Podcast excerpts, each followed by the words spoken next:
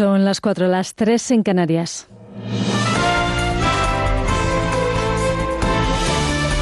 Noticias en Onda Cero.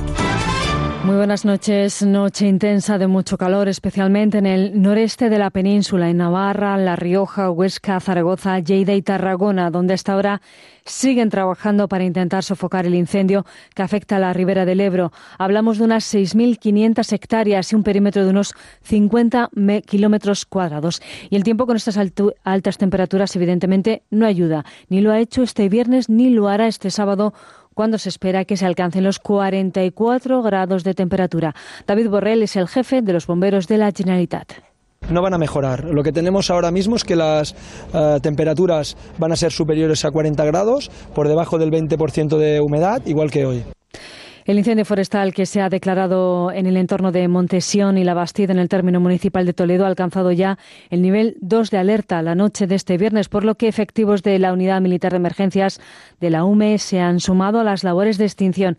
En este caso tenemos unas 100 personas evacuadas. El presidente de Castilla-La Mancha, Emiliano García Paje, ha visitado esta noche la zona para seguir de cerca las labores de extinción. En cuanto al otro incendio declarado en Toledo, en el término de Almorox, la noticia es que se ha entrado ya en la Comunidad de Madrid y sigue creciendo en cuanto al número de hectáreas afectadas. Javier Nicolás es el delegado de la Junta de Castilla-La Mancha en Toledo. En estos momentos hablar de hectáreas no me quiero y quiero por favor que sean prudentes, pero creemos que puede haber entre 500 y 600 hectáreas las que ahora mismo podrían estar afectadas por el incendio de Amoro. Pero esto es muy pronto para hacer estas evaluaciones. Es un incendio importante y que puede correr también bastante deprisa, fundamentalmente por el tipo de vegetación que existe, que es el pino. Bueno, pues acabamos de saber que el número de hectáreas afectadas en este incendio se eleva ya a 1.600. Y este viernes continúa la ola de calor que afecta a media Europa, las autoridades de París han adoptado las restricciones más drásticas de su historia y han prohibido la circulación de más de la mitad de los automóviles matriculados en la región, ya que una ola de calor sin precedentes ha empeorado la contaminación, dicen las autoridades del aire. En nuestro país, las altas temperaturas también han tenido consecuencias como el hecho de que se haya disparado el consumo de la luz para tanto aire acondicionado y tantos ventiladores que necesitamos en estos instantes. La información es de Pedro Pablo González. La demanda eléctrica se ha disparado con la ola de calor que estamos sufriendo y se ha disparado a las 13 horas 47 minutos. En ese momento concreto se ha alcanzado el segundo máximo diario del año en consumo en 38.175 megavatios y el culpable pues los aires acondicionados, que han estado a pleno funcionamiento en industrias, establecimientos y hogares. Y las ventas de estos aparatos van a continuar disparándose, como ha indicado a Onda Cero Pilar Budi, que es directora general de la Asociación de Fabricantes de Equipo de Climatización, cuyas ventas se esperan suban en 2019 un 11% respecto al año pasado, por lo que las empresas eléctricas se van adaptando a este aumento de la demanda. Todo esto se lo están planteando ya las compañías eléctricas hace tiempo, ya están con todos estos temas de la, de la gestión de la demanda, porque precisamente por esas políticas de descarbonización de Europa se tiende a la electrificación del sistema. Cada vez a todos nos gusta mucho más el confort, el, el tema del aire acondicionado no es un lujo, se está convirtiendo en una necesidad. Más demanda que según Red Eléctrica puede ser asumida sin problemas pero no más precio, porque el precio medio de la electricidad en el mercado mayorista baja este sábado a 49,26 euros el megavatio hora, después de dos días subiendo, aunque eso sí, los fines de semana la menor demanda tira a la baja de los precios. Y esta madrugada ha llegado al puerto italiano de Lampedusa el barco de rescate humanitario Sea-Watch, después de llevar 17 días esperando en el mar a que las autoridades les dieran permiso para atracar y así poder desembarcar a las más de 40 personas que llevan a bordo. El ministro de Interior, Matteo Salvini, prohibió a su capitana atracar, pero esta noche lo ha hecho en un acto sorpresa, invocando el estado de necesidad. La joven ya ha sido detenida y se enfrenta ahora a una pena que puede oscilar entre los 3 y los 10 años. Es todo. La información vuelve a Onda Cero a las 5, las 4 en Canarias. Se quedan ahora con lo mejor. Síguenos por internet en ondacero.es.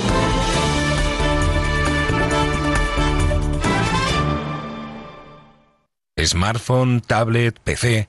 ¿Tienes más de un dispositivo? Sea cual sea, Onda Cero va siempre contigo. Descárgate la app en tu tablet o smartphone. Suscríbete a tu programa preferido a través del podcast. Escucha la radio en directo en tu PC, desde cualquier lugar del mundo. OndaCero.es. Más y mejor.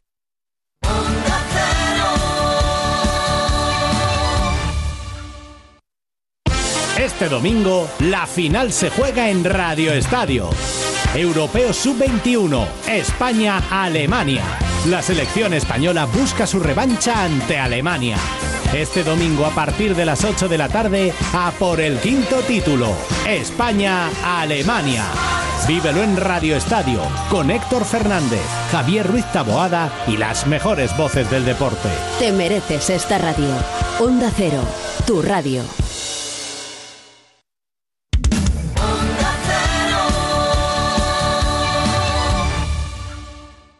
En Onda Cero, quédate con lo mejor. Rocío Santos. De una primicia, pero no la has escuchado, no tenemos tu visto bueno.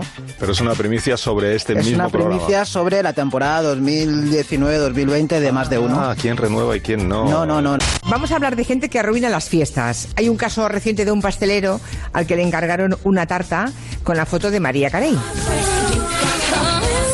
El caso es que el pobre pastelero entendió a Madame Curie. Nuestro siguiente invitado es muy extraordinariamente brillante. Carlos Rodríguez González, quien tras haber obtenido un 14 sobre 14 en la selectividad, ha anunciado que él lo que quiere es dedicarse al teatro. Bueno, Dani Rovira, que estás bien, ¿no? Te veo estupendo. Sí, estupendo, claro. Ahora llega el verano. Llega el calor ahora. Bueno, pues con los típicos consejos al China de no te pongas al sol, no comas polvorones Sí, eso, y, sí, y la pana en el altillo.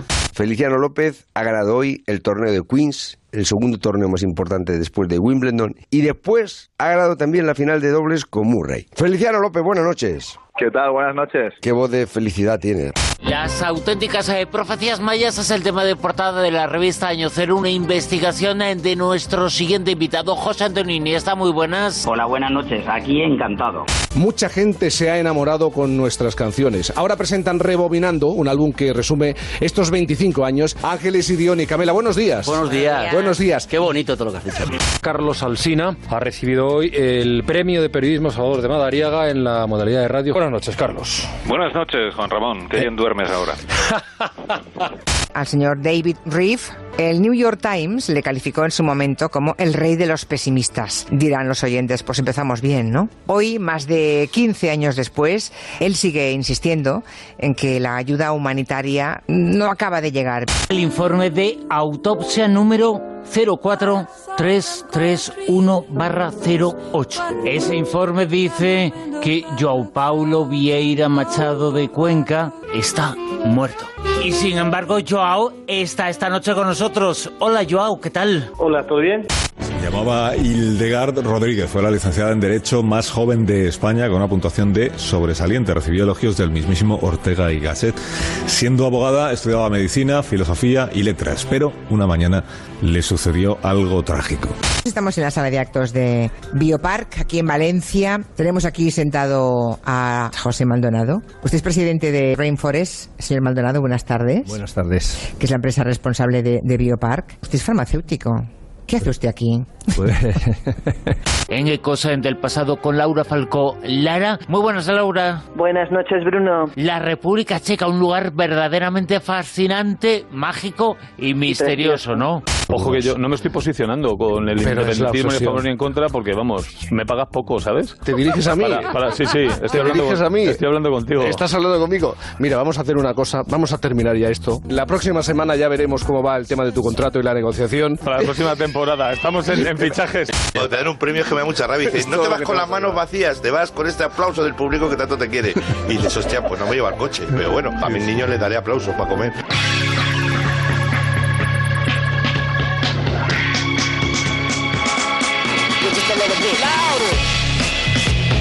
En Onda Cero, quédate con lo mejor. Rocío Santos.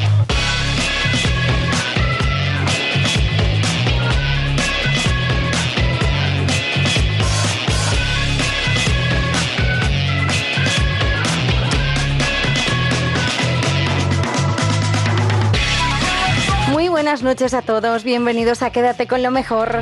Este es el programa resumen de Onda Cero. Un par de horas tenemos por delante para recuperar algunos de los buenos momentos que hemos vivido aquí en esta casa en los últimos días. Escucharemos a Agustín Jiménez, escucharemos a Jaime Cantizano, a Fernando Eiras, a Carlos Alsina, escucharemos a Juan Ramón Lucas, escucharemos a José Ramón de la Morena, Julia Otero. Todos los protagonistas de esta casa, entrevistas súper interesantes, documentos sonoros que no te puedes perder. Todo esto y mucho más hasta las 6 de la mañana, así que siéntate o ponte cómodo porque empezamos. Y lo vamos a hacer yéndonos hasta la brújula, porque la semana pasada a Carlos Alsina le daban el premio Salvador de Madariaga. Juan Ramón Lucas quiso entrevistarlo. Enhorabuena, ¿eh? Muchas gracias. Tengo que hacerte una entrevista dura. Venga. Y es que tengo algunos datos que comprometen el A premio. ver. Tres miembros del jurado, Sí. Rubén Amón, Karina Sáenz Borgo y, y Vicente Vallés, eh, son colaboradores de tu programa. Es verdad. Han sido decisivos para que recibieras el premio. Bueno, eh, a ver, completa la información. Ahora tienes que decir cuántos miembros tiene el jurado. Porque Eso es, dicho eso así- es irrelevante. No, no es irrelevante porque estamos hablando de un porcentaje bastante bajo. Son, son muy minoritarios. Es verdad que hay otros amigos a los que tú no has citado que también forman parte del jurado. Pero no tengo pruebas de, de que te Y- hayan votado por afecto y Bueno, amistad. si estás insinuando que la presencia de personas muy cercanas a mí en el jurado de este año del Madariaga ha podido influir en la decisión de concedérmelo, no estoy en condiciones de desmentírtelo, esa es la verdad. pero, pero bueno, el jurado ha tenido a bien reconocer algunos méritos y tampoco voy a desmentir yo los méritos, entiéndeme. Eh, digo lo que ha dicho el jurado. ¿eh? Ha destacado su compromiso, eh, el compromiso de Carlos Alsina en la defensa de los valores europeos, la apuesta de un estilo radiofónico renovador y arriesgado que antepone la integridad del periodismo al sensacionalismo, la cobertura del Brexit con programas especiales y una permanente atención divulgativa sin el sacrificio del rigor. Es una prueba de ello. ¿Tú estás de acuerdo con estas consideraciones? tan me, me parece elogiosas? interesante, fíjate, me parece interesante que se considere arriesgado no ceder al sensacionalismo y apostar por el rigor. es toda una descripción de cómo está el patio mediático Sí. en algunos en algunos ámbitos, ¿eh? no, en, no en todos, pero sí en algunos, ¿no? que eso se considera un riesgo. Bueno, yo creo que el, el Madariaga, que es, es verdad que no es porque yo lo haya recibido hoy, antes de mí lo han recibido hoy, han dicho otras setenta y tantas personas, y por tanto no hablo por mí, sino por los setenta y tantos anteriores. El Madariaga es uno de los premios de periodismo con más consideración de los que se entregan en, en nuestro país. Eh, también te diré que con la dotación económica más elevada, creo, de los que se entregan. Sí, de todos los de periodismo que se entregan es el que tiene dotación más elevada, sí. Pero vamos, que tiene un, tiene un prestigio, digo que más allá de los argumentos que elige el jurado para distinguir a un periodista o a otro, lo que el Madariaga representa yo creo que es el, es el reconocimiento de una determinada manera de entender las cosas, ¿no? que tiene mucho que ver con la figura de, de Salvador de Madariaga, muy citado en las intervenciones de esta noche por parte de los premiados, incluso por parte del secretario de Estado de Comunicación, eh, Miguel Ángel Oliver. ¿no? Madariaga representa una especie de pionero de lo que luego acabó siendo el, el europeísmo, lo que hoy llamaríamos el europeísmo, ¿no? con la firma española de alguien que tenía una, eh, un arraigo muy notable en el, en el Reino Unido, porque había estado allí muchos años, que, que entendía muy bien la, diferencia entre los países europeos, pero que apostaba por esa combinación de realidades distintas dentro de una misma unidad. ¿no? Esa es un poco la filosofía que inspira el premio y que se supone que inspira a quienes, a quienes en nuestro oficio somos eh, premiados con el Madariaga. Y naturalmente te reconoces en ella. Sí, sí, sí. Yo en ese- me, reconozco en la figura de Madariaga en este aspecto, en el de, en el de entender la Unión Europea como la madre de la libertad individual y, y- y como a la vez, a la vez que es la madre de la libertad individual es también eh, la madre de la, de la- del bien común. Es decir, la, la Unión Europea al final consiste en la defensa de la libertad de cada ciudadano, pero dentro de lo que es el colectivo al que pertenecemos, ¿no? Y el equilibrio entre ambas cosas. Y yo creo que eso es, eso es la esencia o el germen. Luego han venido pues todas las demás cosas que, que han ido creando muchas dificultades, ¿no? Las diferencias, la, la resistencia de muchas naciones, de algunos gobiernos, sobre todo en este tiempo, a ceder soberanía, que al final es la única manera de construir algo común. Tienes que ir cediendo un poco de tus propias decisiones para que las tomemos entre todos. Y yo creo que ahora es donde está ahí la tensión o el debate entre los eh, grupos que en los distintos países están por em, revertir eso eh, y, y recuperar soberanía nacional en lugar de seguir cediéndola, lo cual significaría, al menos en mi opinión, debilitar el proyecto de unidad europea y al final emprender el camino de la reversión, que a mí me parecería un camino muy equivocado, obviamente. Muy bien, Carlos. eh, sabido es la mala relación personal que tenemos tú y yo, pues un tema que comenta todo el mundo en todos los foros. Eh, pero de- de- déjame que a pesar de ello eh, reconozca públicamente que al margen de este premio y los muchos que están recibiendo, que está recibiendo esta temporada, creo que casi todos merecidos, eh, es más que notable la forma en que un tipo como tú está sacando la radio a la calle de una manera decidida, eh, intencionada, intensa y arriesgada. Así que sigue por ese camino que luego los demás vamos a ir detrás. Pues mire, ya, ya que me lo pones en bandeja, aprovecho para anunciar a los oyentes que aún no lo sepan que mañana a las 7 de la mañana, el programa empieza a las 6, pero me han dado cuartelillo hasta las 7, emitimos desde el convento de Santa Clara en Portugalete, aquí a unos poquitos kilómetros de donde ahora mismo estoy, que es en Bilbao. O sea que mañana también hacemos el programa eh, cara al público y estaremos naturalmente en la calle y contaremos cosas de Portugalete. Ya que salimos, ¿verdad? Pues, pues Claro, vamos a lo hacemos aprovechar. bien. Vamos a aprovechar. Gracias, Carlos Alsina, y enhorabuena, de verdad. A ti, Juan Ramón. Un abrazo muy fuerte. Quédate con lo mejor en Onda Cero. Muchas felicidades a Carlos Alsina por ese merecidísimo premio Salvador de Madariaga. Ahora nos vamos a ir hasta el transistor porque también tenemos que felicitar, en este caso, a un tenista, a Feliciano López. Conseguía el doblete en Queens, ganaba el dobles junto a Andy Murray y después el torneo individual. Hemos hablado con él en el transistor. Llegas al, al torneo de Queens con una invitación de la organización y terminas campeón. Dime cómo se hace eso al margen del Riquinay del doctor Martín. Pues se hace con mucho sufrimiento porque ha habido ha habido de todo esta semana. He tenido partidos durísimos y no sé, yo creo que este torneo o, la superficie o no sé el que es, pero pero siempre que he jugado aquí he jugado bien y la verdad es que ha sido una cosa pues totalmente inesperada. Yo venía aquí como invitado de la organización por mi título del 2017. Este año había jugado poquísimo entre unas cosas y otras, o bien por lesiones, o bien por, eh, por el tema de, de mi cargo como director, que durante la temporada de tierra apenas jugué. Eh, luego he tenido, he perdido algunos partidos también últimamente eh, difíciles, o sea, no tenía ritmo de partidos y de repente llego aquí, ganó el torneo en single y en doble con Andy, o sea que imagínate lo contento que estoy. Te tienes que haber sentido otra vez tenista, ¿verdad? Tenista de élite, digo. ¿Eh? Increíble, increíble la verdad que no, no, no es... Ahora estoy aquí intentando asimilar todo lo que ha pasado esta semana y, todas las emociones que he vivido, pero es difícil de, explicar con palabras porque pues, imagínate un tenista de 37 años, bueno, casi 38 como yo, eh, estás pensando más en que te queda poco de tiempo de tenis, porque es lo normal, porque una persona de 37 años, cualquier deportista de élite, y más en el tenis, no aguanta siendo competitivo hasta hasta una edad tan, know, hasta los 37 años. y, y de repente llego aquí a Queens, a mi torneo favorito, a uno de los torneos más importantes del mundo, y de repente gano el torneo en single y en doble, pues me está costando asimilarlo, la verdad, pero bueno, es una alegría tremenda y, y también, bueno, me alegro un montón porque hice un esfuerzo. O sea, yo, yo, yo sabía que en hierba en algún momento de esta temporada tenía que jugar bien, porque yo me encontraba bien físicamente y después de Roland Garros hice un esfuerzo, fui a jugar la previa en Stuttgart, jugué un Challenger aquí en Inglaterra, etcétera, y, y dije, en algún momento tiene que salir. Y mira, ha salido aquí y, y la verdad que es que no me lo puedo ni creer. ¿Y en cuánto ha influido, Felope, en cuánto ha influido tu, tu novia en esto? No es verdad.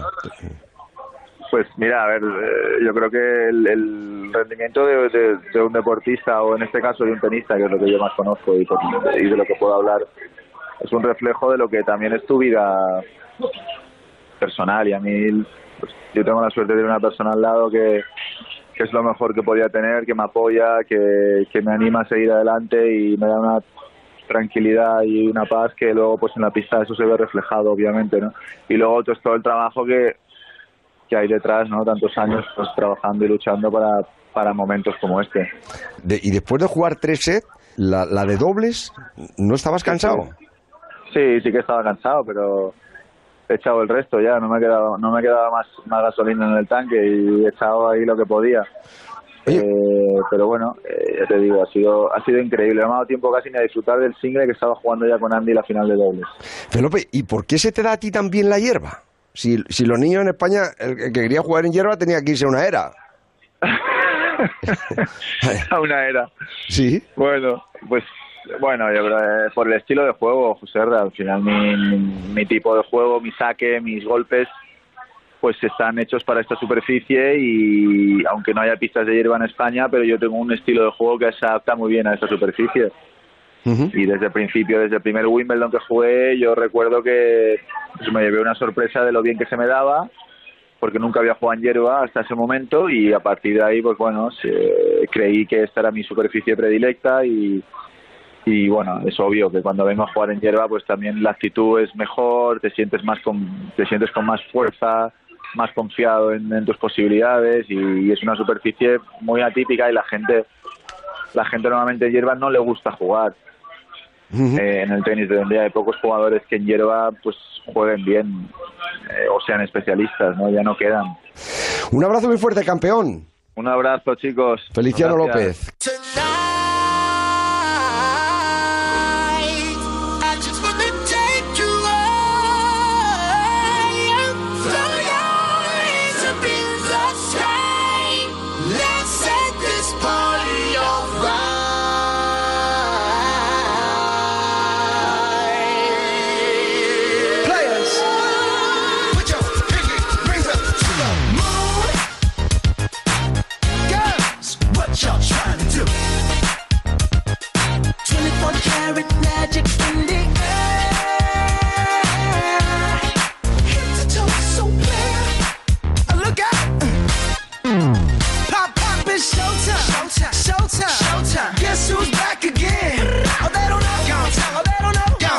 They know as soon as we walk in. Showed up. I'm wearing Cuban links, yeah. designer mix, yeah. Englewood's finest shoes.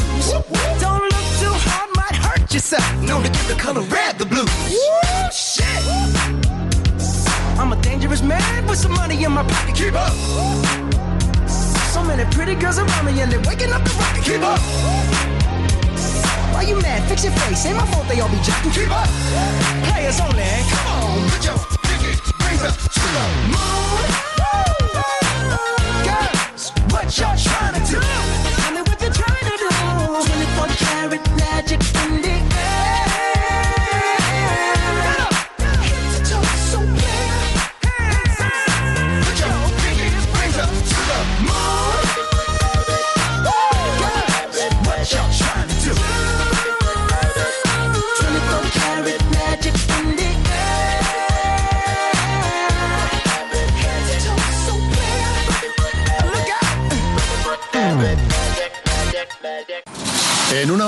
veces que cuando dicen mañana lo tiene, en realidad quieren decir con suerte el mes que viene.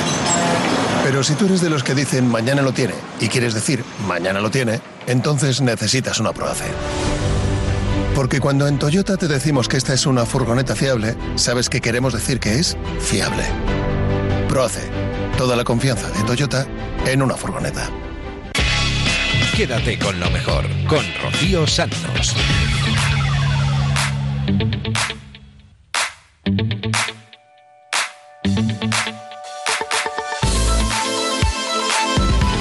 Y del transistor a la rosa de los vientos. Hemos hablado con José Antonio Iniesta sobre las auténticas profecías de los mayas. Es el tema de portada de la revista Año Cero.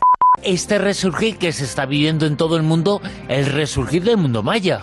Mira, gracias a Dios es un resurgir y yo estoy recibiendo correos de toda España, incluso fuera de España, y creo que está teniendo un gran éxito este reportaje, que era más que necesario, porque realmente como persona vinculada al pueblo maya de, México, de Guatemala, de muchos otros lugares, estoy más que cansado de, de esa interpretación que se hizo tan mezquina, tan deshonesta, atribuyéndole al pueblo maya esa eh, supuesta profecía del fin del mundo, que es algo realmente indignante. ¿Por qué?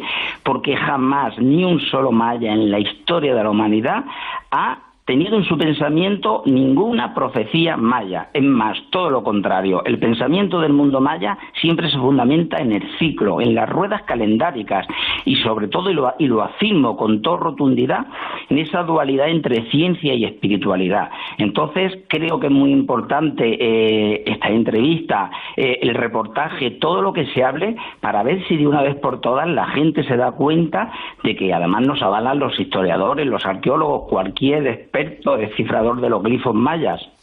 No existe una sola prueba, porque es absolutamente mentira, de un fin del mundo relacionado con el pueblo maya.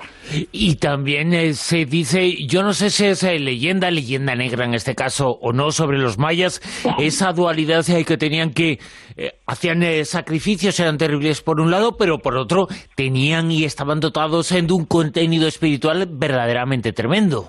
Totalmente de acuerdo. No voy a rehuir ningún concepto, pero te voy a recordar una cosa como españoles que somos. En el siglo XVI teníamos grandes místicos y teníamos inquisidores. España, que es un país de inquisidores, un país de místicos, o de todo o de nada. Efectivamente te doy la razón. Evidentemente eran prácticas rituales que se podría hablar mucho incluso de la concepción que tenían, que yo obviamente nunca voy a respetar tal cosa.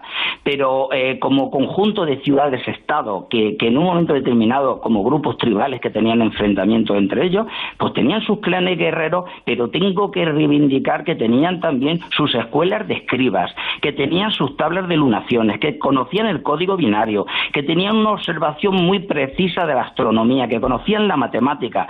Y que hay que reivindicar que más que augures, lo que estamos hablando de pronósticos porque se fundamentan en algo que supone, en base a una geometría, una astronomía, una astrología, el ciclo repetitivo de sucesos que permitían prever los sucesos del futuro pero evidentemente son muchísimos años. Mi historia, mi relación con los mayas no es ni siquiera de una investigación en directo o en distancia o como sea que puede ser legítima, no. Es convivir con ellos, es meterme en la selva con ellos, es participar en sus rituales. Ellos me han iniciado y yo puedo decir realmente que en el pasado ha habido todo tipo de procesos históricos, pero lo que yo siempre he percibido, lo que palpo, lo que realmente constato es una inmensa sabiduría. Y voy a lanzar una reflexión a los lectores y a los oyentes.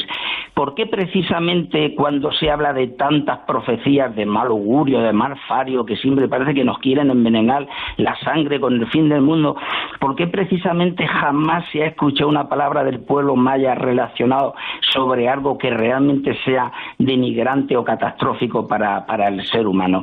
Siempre están hablando de forma positiva. Yo no he encontrado jamás un pensamiento oscuro, tenebroso.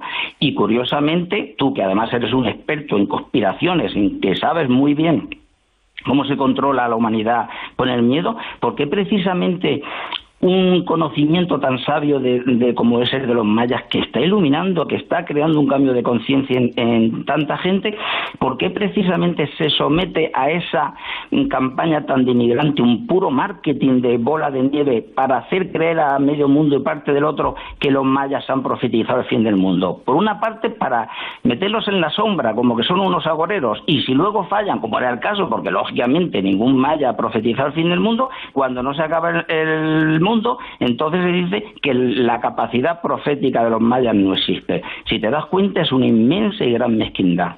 Quien quiera saber algo más sobre ese mundo maya, ahí tiene ese reportaje que acaba de publicar en la revista Año Cero y su autor, José Antonio Iniesta, sabe muchísimo sobre ese tema, sabe muchísimo sobre diversos eh, temas, aquí nos lo han mostrado en alguna ocasión y ahora está que con este reportaje, insistimos, el tema de portada en la revista Año Cero.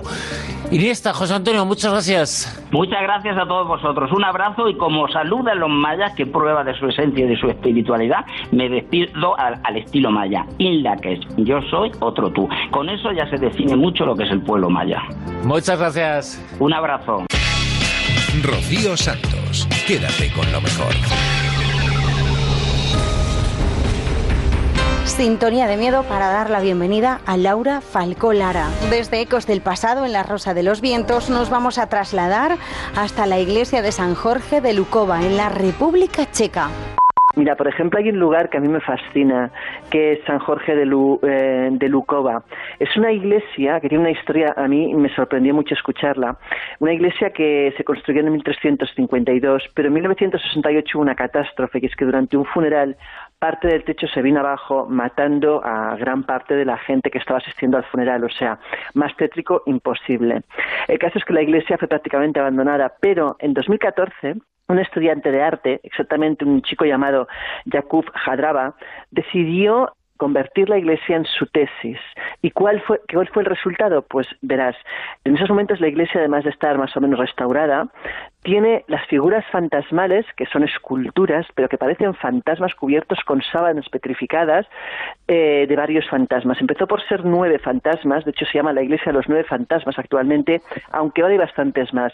De hecho, se ha vuelto a abrir al público, se puede visitar, incluso se realizan misas y te puedes sentar al lado de un fantasma. Imagínate qué rollito. Pero fíjate, hay historias apasionantes en, República Checa. Hay una que habla de eh, Novoe Mesto, en Moravia.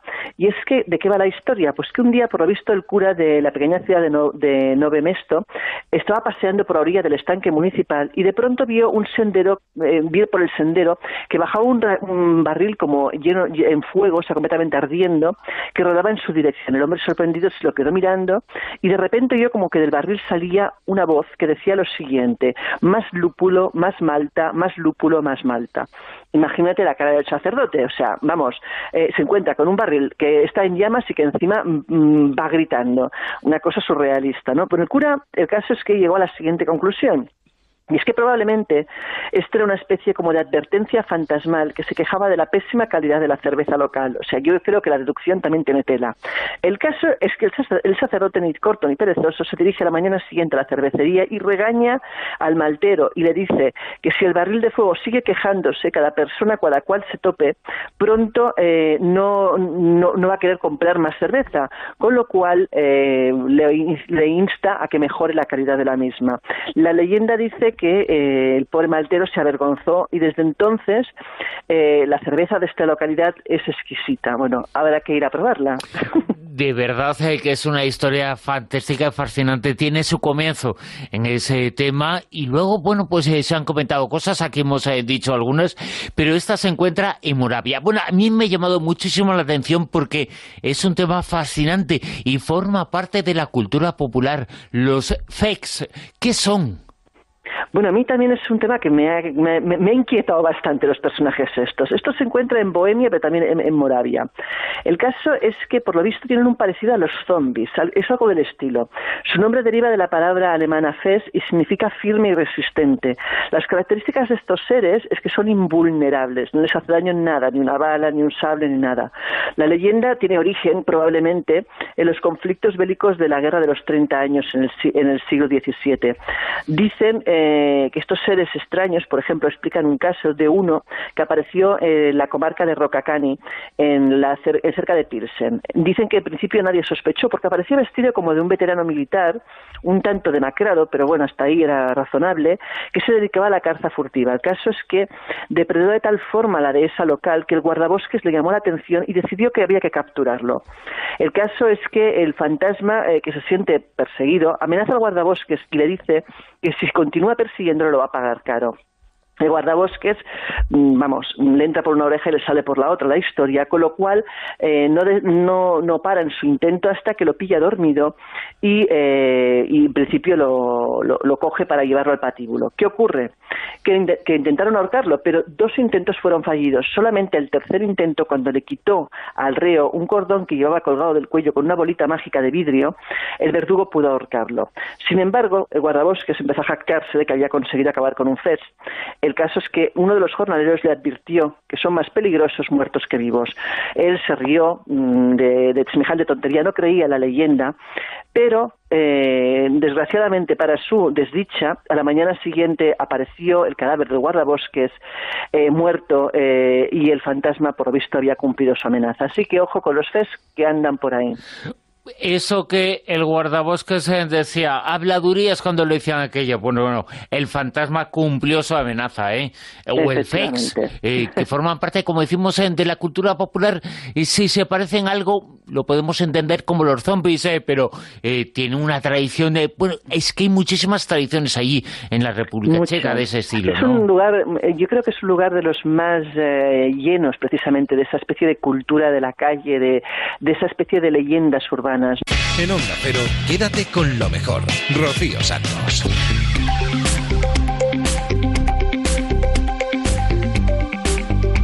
Las historias que nos trae siempre Laura Falcolar a la Rosa de los Vientos en Ecos del Pasado nos ponen los pelos de punta, ¿eh? Hemos escuchado solamente un fragmento, ya sabéis que lo tenéis todo en onda ondacero.es, todo al completo como la historia que vamos a escuchar ahora. Es la historia de Joao Paulo Cuenca, que es un escritor brasileño al que la policía daba por muerto. Una experiencia que comienza cuando viviste un eh, problema vecinal y te llama la policía y dice, hola, ¿es usted Joao? ¿Está usted vivo? ¿Y tú qué les dijiste? que estaba vivo. Claro, pero ellos tenían el certificado de tu muerte. Sí, exactamente. ¿Y ¿Cómo fue eso, tres no? años antes. Sí, lo que pasó es que tres años antes que yo descubriera, eh, un cadáver fue encontrado con mi partida de nacimiento en el bolsillo y fue identificado por la mujer de él como, como yo, ¿no? Entonces tengo to- todos los documentos que comprueban mi muerte, el laudo del examen cadavérico, qué sé yo, eh, todas estas cosas y más allá del rollo burocrático, eh, eso me, me, me llevó a una investigación sobre una parte de la ciudad, sobre lo que pasaba con Río. El lugar donde este tipo murió es muy simbólico y bueno, el libro es, una, es un intento de, bueno, de- ¿qué hago con eso, no? ¿Qué, qué uno hace cuando, cuando estás muerto? Descubrí que estaba muerto, se acaba de publicar en la editorial de Tusquets, eh, se presenta en estos eh, días, el autor eh, JP Cuenca está esta noche con nosotros, acaba de venir desde Brasil, el libro, Descubrí que estaba muerto, también tiene una versión cinematográfica, una película que ha estado en todo el mundo, una película de la que escuchamos ahora un cortecito. Se imagina se alguém usasse seu nome, o seu nome e morresse e você visse os documentos que você morreu com o seu nome, o nome do seu pai, o nome da sua mãe. Só existe a casa porque esta puta dessa mulher não escolheu um outro nome para botar no morto. La novela Joao se presenta también como novela negra porque en ese caso, en la resolución, en tu devolver a la vida, digamos, eh, legal, eh, participaron un detective, un periodista, eh, te rodeaste de gente que te ayudó a demostrar algo evidente, que estabas vivo.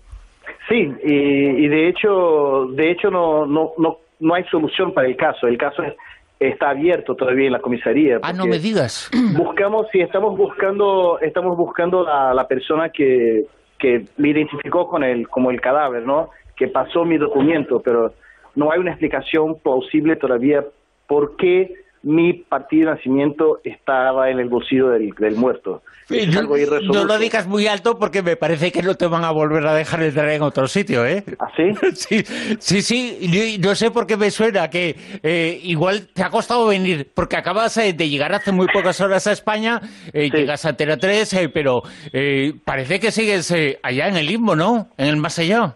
Sí, estoy en el mismo, pero ya estoy entrando en, en los estudios. el, el- el rollo burocrático está en el centro de la novela, ¿no? Esas cosas me pasan Sí. todo el tiempo. Es que no, no te deberías haber materializado. Tendrías que haber seguido en espíritu y entonces podrías haber traspasado todas las paredes y todos los muros. Sí, es verdad. Yo te quería comentar, esa mujer que fue la que identificó ese cadáver como que eras tú, porque claro, es muy raro que ella pudiera tener acceso a esa partida de nacimiento como, como tuya. Entonces, a mí lo que me encanta es cuando un fantasma, de repente y poco a poco, se puede llegar a materializar y traspasar realmente esos muros y esas paredes que estamos comentando y tenerle de repente aquí a mi lado. ¿Eso puede llegar a ser? Chao, ¿qué eso tal? Lo que pasó ahora. ¿todo ¡Ay, qué bien? maravilla! Has vuelto a la vida, ¿qué es esto? ¡Qué bueno, qué bueno, eh! Jolines, oye, qué, qué historia, lo que es la burocracia, ¿eh? Sí. Eh, Los papeles, eh, sí. los eh, papeles, eh, lo difícil, lo complicada que es eh, la burocracia, hasta para demostrar lo evidente. Oye, que yo estoy aquí. Yo, soy yo. Claro, yo soy yo. A Y- ver, a ver, que te toque. Está, está, está. Está, está. Eh, toco piel y huesos, toco, toco.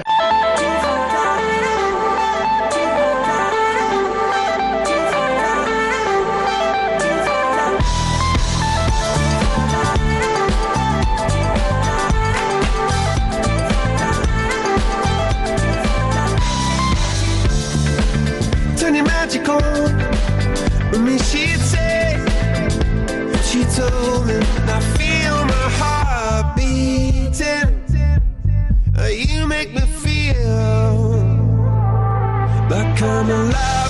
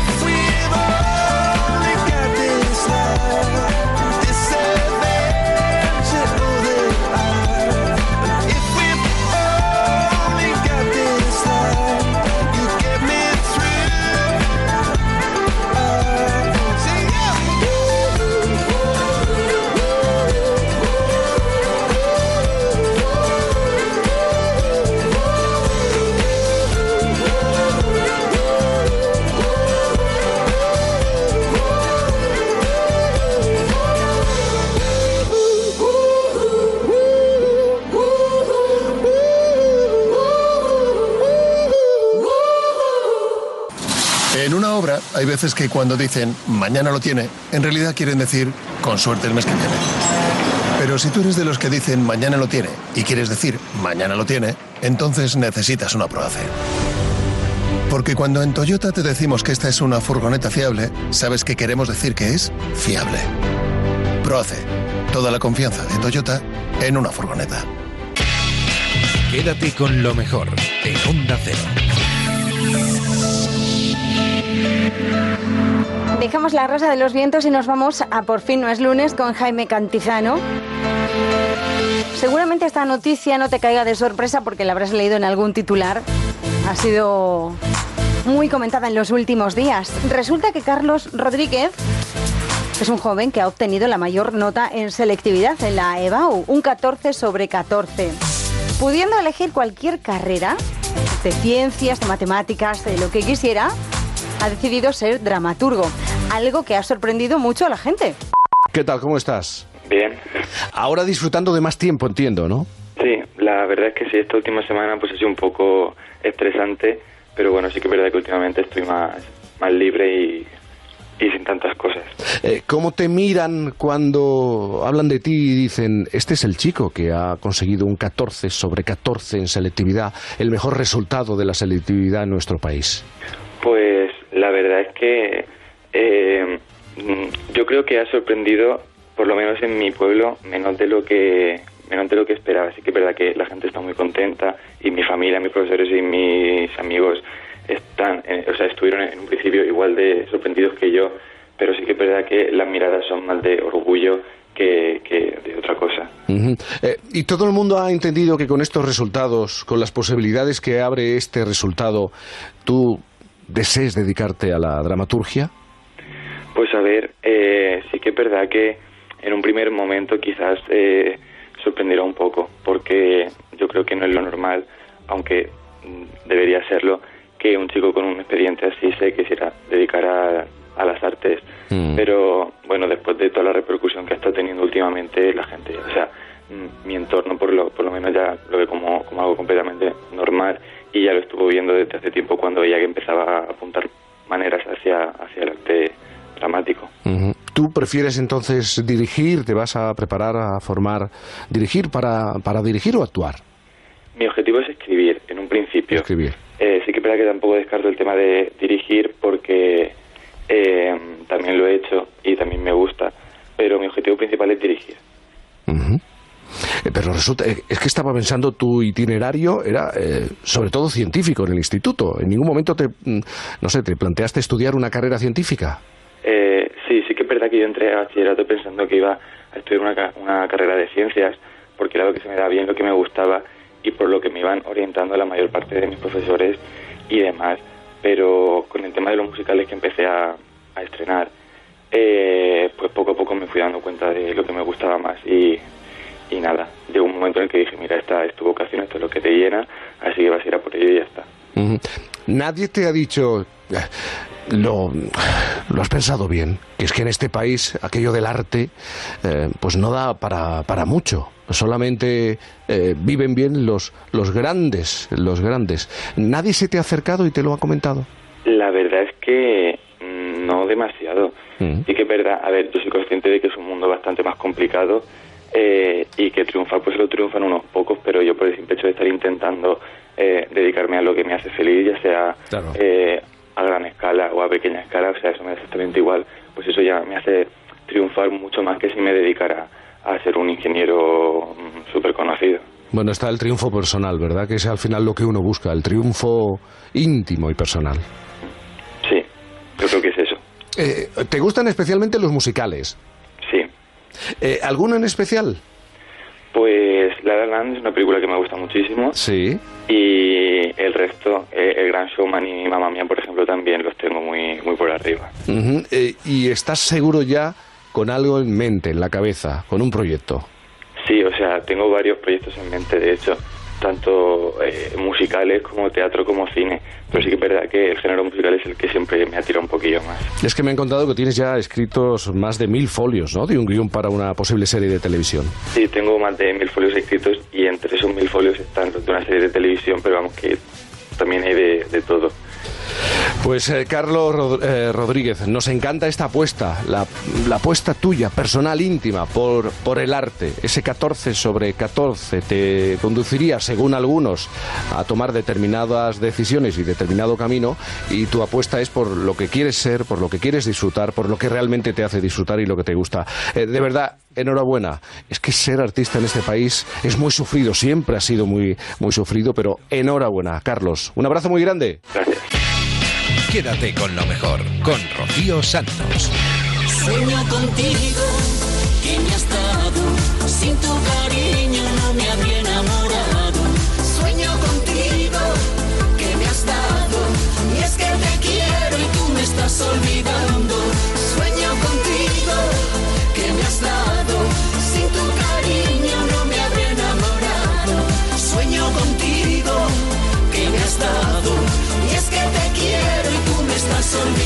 Diony y Ángeles, Camela, ¿cuántas veces has bailado esta canción? Bueno, pues a lo mejor esta concretamente no, porque esta es una versión que aparece en el nuevo disco de Camela junto con Alaska, con Olvido Gara. Es un disco que se llama Rebobinando, un álbum que resume los 25 años de carrera en el que aparecen sus canciones más emblemáticas con colaboraciones tan importantes como la de Alaska, como Antonio Carmona, David Bisbal, Juan Magán, Pitingo. Nos contaban todos los detalles en Por fin no es lunes. Yo no sé si es fácil resumir en esto que tengo aquí encima sobre la mesa, mediante un libreto, mediante cuatro CDs, una historia de 25 años de carrera. Ha sido complicado. La verdad, ha sido una experiencia bonita, Ujú. pero ha sido realmente complicado porque, bueno, el disco realmente rebobinando son 12 de, de- de grandes hits, temas Sí. nuestros de nuestra carrera. Y, y la verdad que es que se nos han quedado muchísimos en el tintero. Al igual que te digo, muchísimos temas que se nos han quedado en el tintero. Luego también muchos compañeros, amigos artistas, que yo creo que este disco lo que ha hecho es que nos ha creado eh, eh, enemigos, entre comillas, Jaime, porque ahora. ¿Por qué? Porque hay muchos compañeros que los vemos ahora y decimos, niño, niño, niño, pero no me has llamado para el rebobinando, ¿no? ¿Sabes? Tú ya sabes, ¿no? Bueno, tenéis a Alaska, ¿eh? acabamos de oír esa versión con, con Alaska, que es colaboradora de este... Pues de este- sabemos, nuestra capitana que de aquí. pues, vuestra capitana, ¿no? Mm. La verdad que sí, que Alaska es una de las personas más entrañables que hemos conocido en esta, en esta vida y, y sobre todo el cariño que siempre nos ha tenido, que nos lo ha demostrado siempre. Y bueno, la queremos un montón. De hecho, verdad. cuando Un la- tenerla aquí, ¿no? Cuando la compañía nos propuso hacer este disco de, de, de hits con colaboraciones de compañeros, amigos artistas, vamos, la primera, una de las primeras que pensemos, pusimos en la mesa fue, fue Alaska, Alaska, vamos. Y, y bueno, sabíamos que el Lágrimas de Amor lo iba a cantar ella, vamos, porque es que tú la escuchas y bueno, que parece que es una canción de ella, parece que es que, la- bueno, la ha cantado toda la vida, ¿no? Pero es que parece una canción que es de ella, ¿no? Como a quien le importa o algo de eso. Sí, sí, sí, sí. Oye, en estos tiempos se habla del éxito, eh, jóvenes promesas, gente muy joven que de pronto salta al camino del éxito gracias a YouTube. Yo quiero hablar de otro tipo de camino que vosotros abristeis. Número uno de ventas en gasolineras.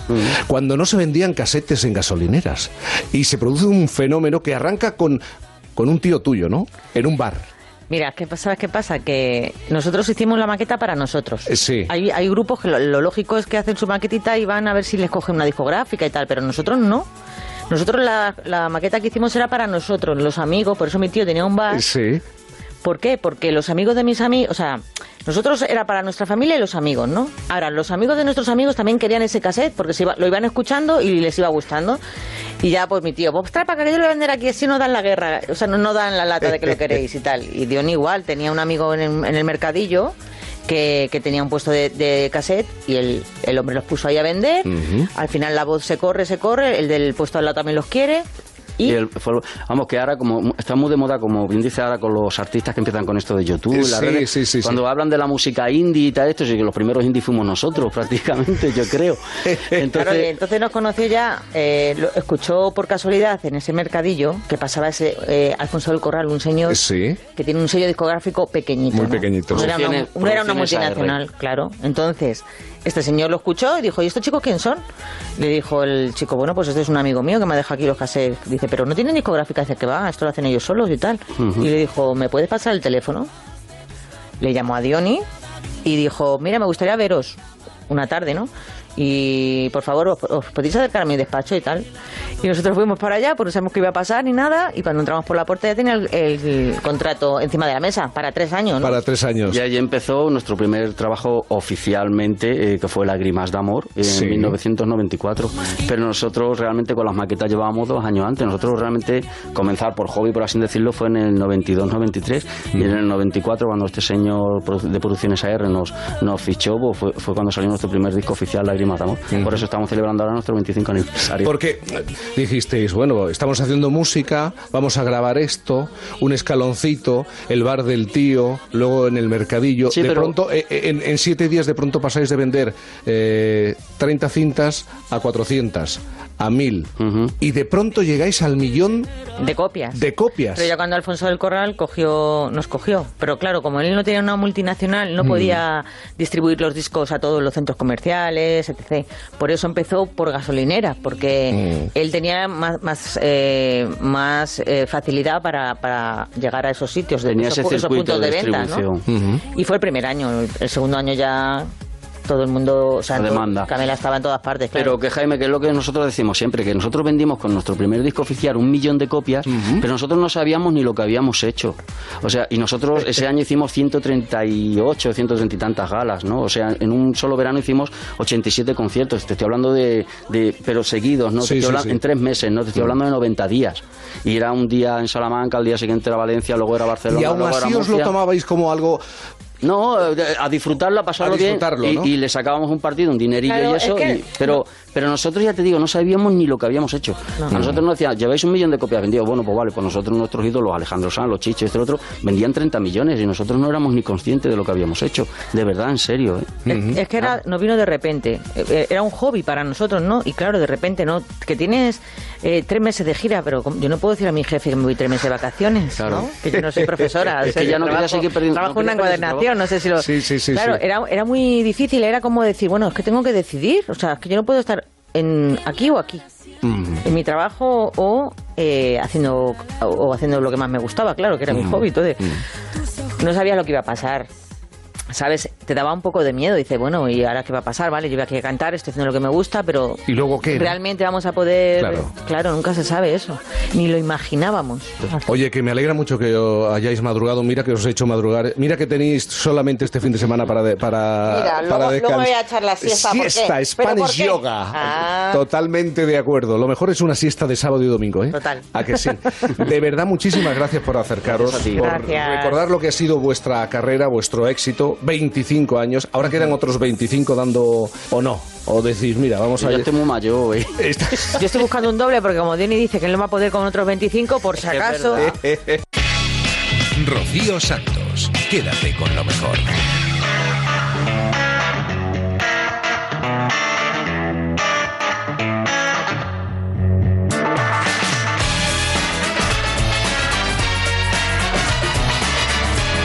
Estamos a punto de terminar esta primera hora del programa y lo vamos a hacer como siempre con el humor que nos traían. Por fin no es lunes. Fernando Eiras y su extra actualidad. Abrimos la actualidad con una noticia de motociclismo. El mundo. El paseo de la amargura de Jorge Lorenzo por el paddock de Montmeló.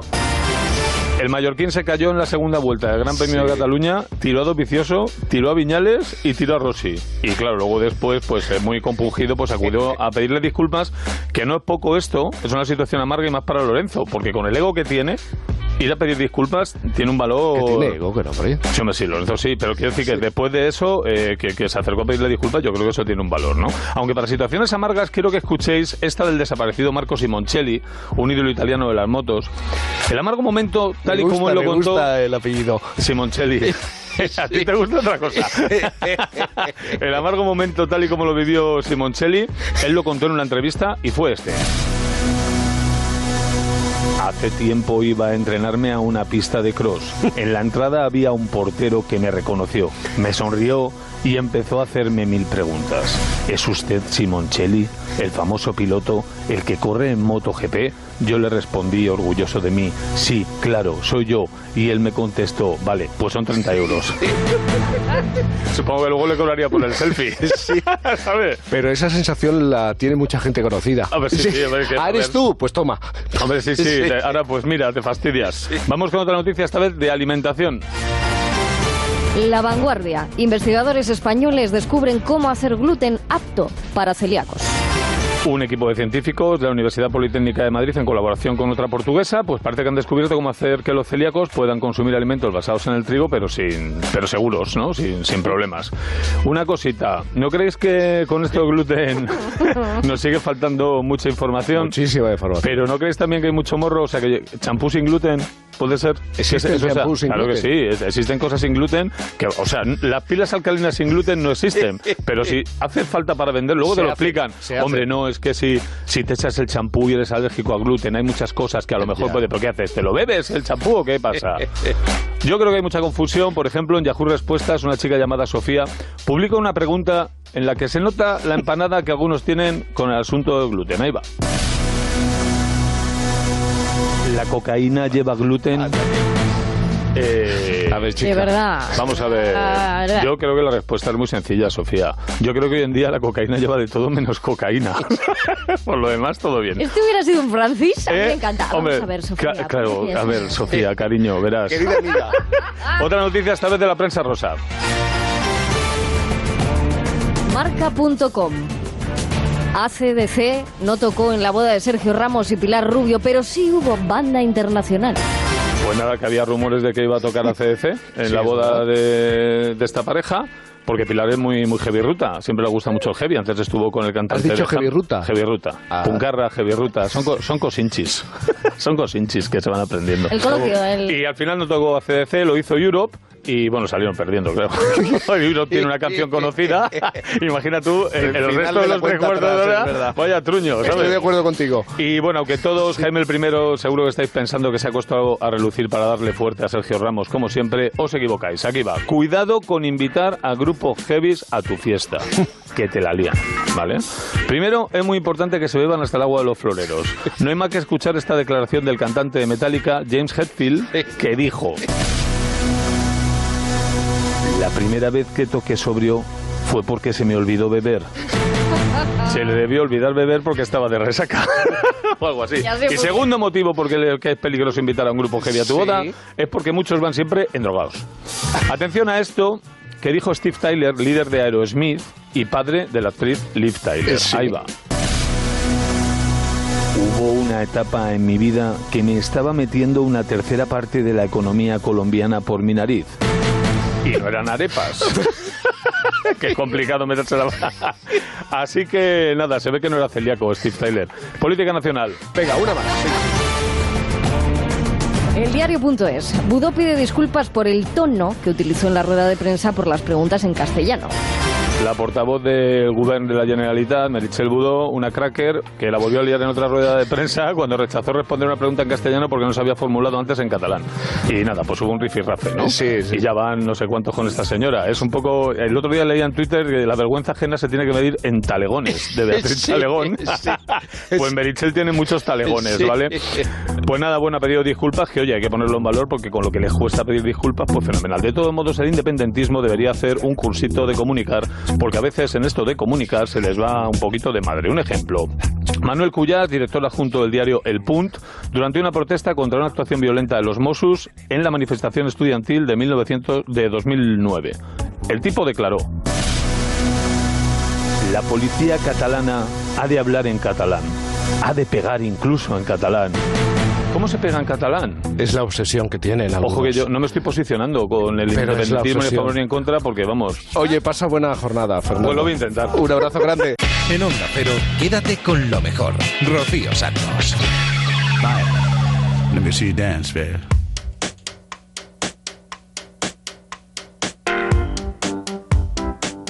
Yeah.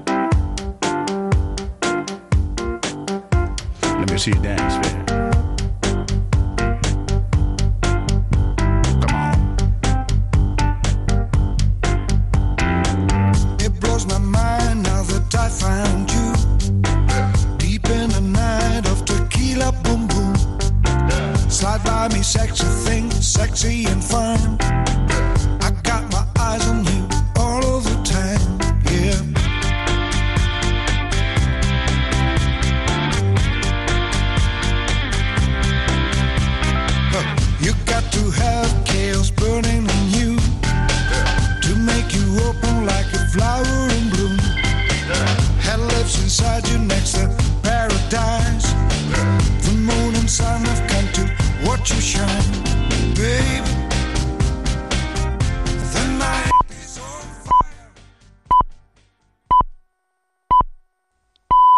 Son las 5, las 4 en Canarias.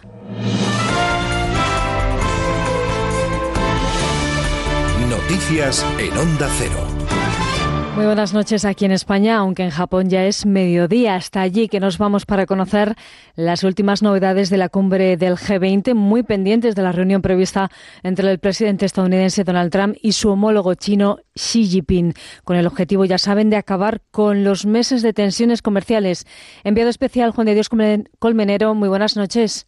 Buenas madrugadas, buenos días aquí en Osaka a la espera de las conclusiones finales de esta cumbre del G20 y a la espera también de la reunión que más expectación ha generado en este encuentro, la que van a mantener el presidente de los Estados Unidos, Donald Trump, y el presidente de China. La tensión sobre la guerra comercial y tecnológica arroja buenas noticias, en cualquier caso moderadas, pero buenas noticias que vislumbran un acercamiento y una solución, aunque sea temporal, a esa escalada de amenazas entre ambos países que ponía en jaque el comercio internacional. El otro gran acuerdo conseguido esta madrugada y en el que España ha tenido mucho que ver ha sido el de la Unión Europea y Mercosur, un acuerdo comercial tras 20 años de negociaciones y que dará acceso a las empresas europeas a un mercado de 260 millones de consumidores. El acuerdo permitirá además a las empresas europeas suprimir de golpe unos 4.000 millones de aranceles que beneficiarán sobre todo a la industria automovilística. En el plano político en España seguimos a vueltas con la investidura de Pedro Sánchez prevista para este mes de julio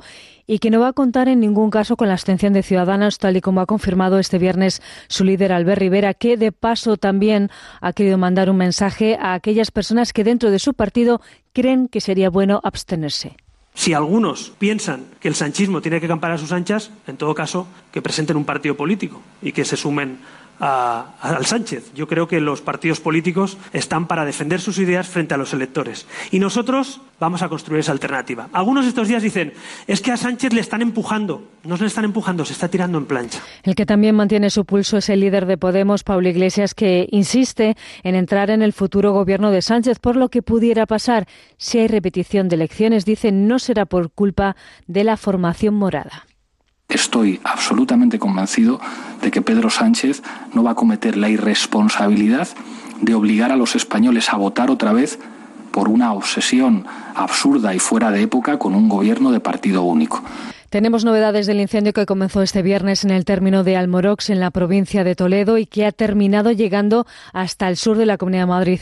El avance del fuego ha obligado a evacuar la urbanización de Entrepinos, entre Cadalso de los Vidrios y Rozas del Puerto Real. Sobre la zona ya están trabajando agentes de la Unidad Militar de Emergencia. El director de emergencias de la Comunidad de Madrid, Carlos Novillo, se encuentra en la zona desde donde acaba de explicar que el viento no para de cambiar de dirección y que no se descarta incluso que vuelva al lugar de partido. Esta es, en cualquier caso, la situación hasta ahora. Es un incendio que ya ronda las 1.500 hectáreas. Eh, mañana tendremos una aproximación ya de, de afectación porque de noche es complicado saber el, perímetro y por suerte no hemos eh, lamentado daños personales ni materiales de entidad y seguimos trabajando intensamente con esas variaciones de viento junto con la Unidad Militar de Emergencias y con Castilla-La Mancha, que es donde se inició este incendio, para intentar pues eh, controlarlo lo antes posible. La UME ha desplegado esta noche también 120 militares y 32 vehículos para colaborar en las labores de extinción del incendio declarado en Gavilanes, al sur de la provincia de Ávila. Por su parte, en la ribera del Ebro, los bomberos y los equipos de emergencias afrontan hoy el cuarto día de lucha contra el incendio que desde el pasado miércoles afecta a buena parte de la comarca tarraconense. De momento han conseguido contener su avance. Es todo. La información vuelve a Onda Cero a las 6, las 5 en Canarias. Se quedan ahora con lo mejor. Síguenos por internet en ondacero.es.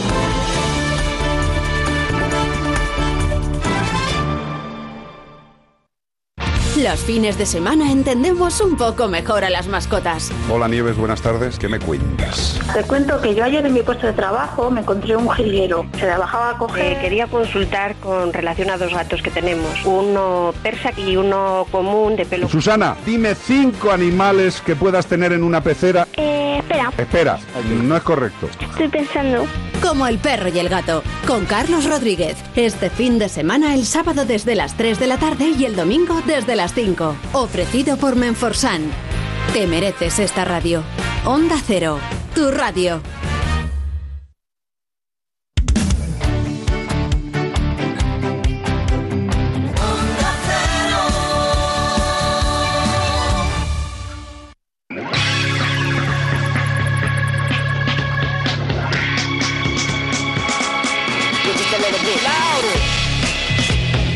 En Onda Cero, quédate con lo mejor.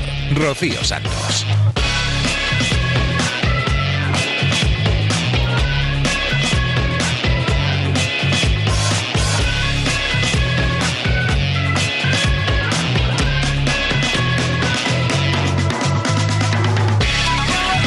Muy buenas noches de nuevo. Bienvenido, bienvenida si acabas de llegar. Esta es la segunda hora de Quédate con lo mejor. Estamos repasando algunas de las buenas cosas que han pasado aquí en Onda Cero en los últimos días.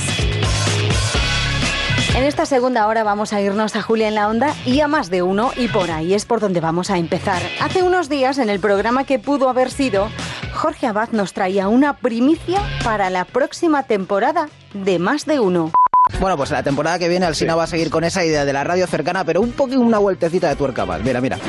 Esta temporada, Carlos Alsina ha querido hacer radio más allá del estudio.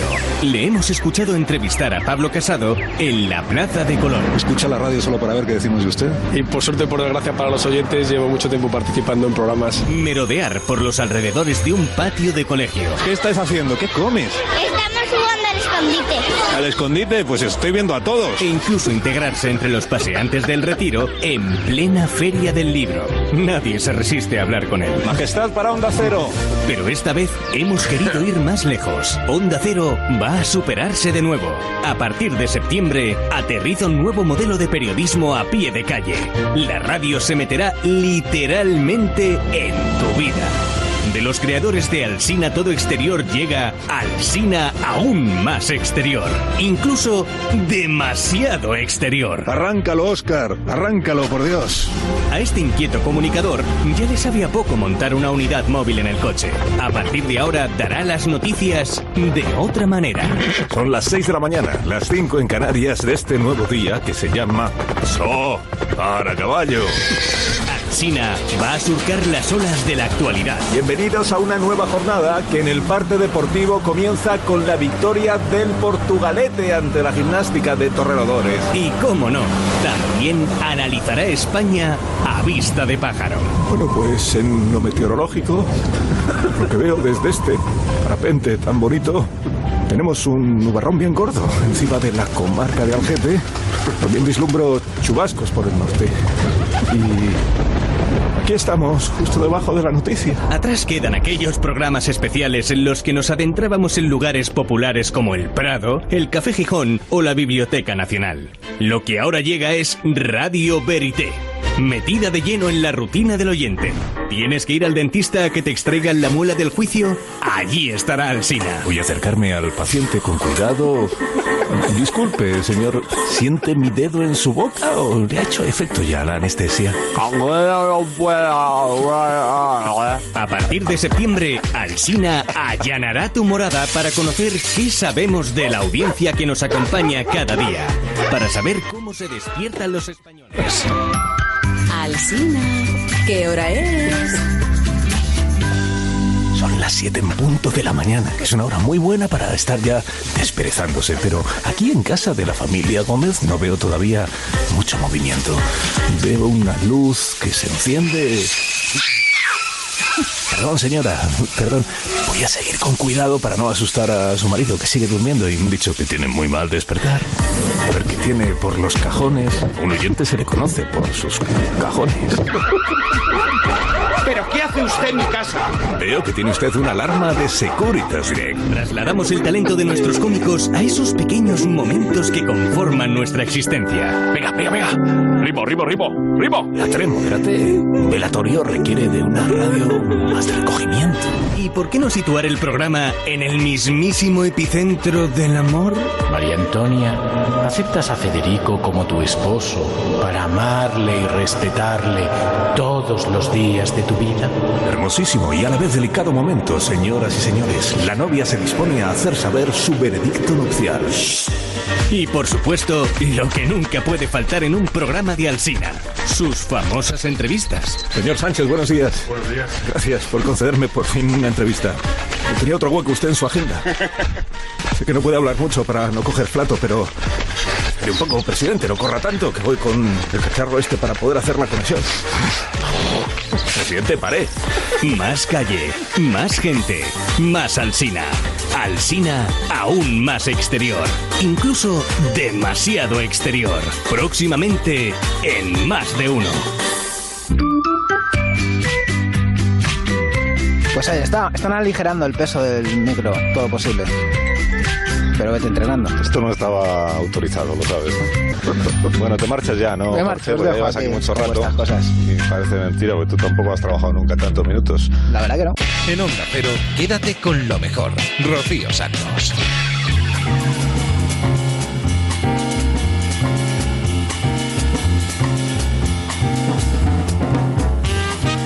Se llamaba Hildegard Rodríguez. Fue la licenciada en Derecho más joven de España y con una puntuación de sobresaliente. Pero una mañana algo muy malo le sucedió. Nos lo cuenta Javier Cancho en Historia de... El crimen sucedió en aquellos días en los que la vida en España transcurría agitada por el juicio al general Sanjurjo después de la sublevación contra la Segunda República. El asesinato de Hildegard ocurrió poco antes de la dimisión de Manuel Azaña. A pesar de todo lo que se hace para destruirla, No debía de quererte, no debía de quererte. Y sin embargo, te quiero.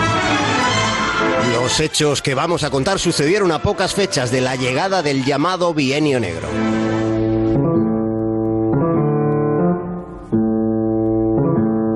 La tercera vez que Aurora se acostaba con el sacerdote. Después del coito, el religioso quiso besarla, pero ella le esquivó. Aurora nunca había tenido sexo hasta que conoció a Alberto, que era un cura castrense de origen leridano. Él tenía 49 años, Aurora 35. De manera que el sacerdote le resultaba idóneo para su propósito. Con un cura se aseguraba que nadie le reclamaría la paternidad y sobre todo nadie se inmiscuiría en la educación de su criatura, de la criatura que Aurora andaba buscando. Quería tener una niña con la que emprender la revolución feminista y redimir al proletariado. Después de aquel encuentro carnal con el cura, Aurora se disponía a engendrar a su hija, a una hija prefabricada, porque antes de que su hija naciera, Aurora ya había planificado cómo sería su vida.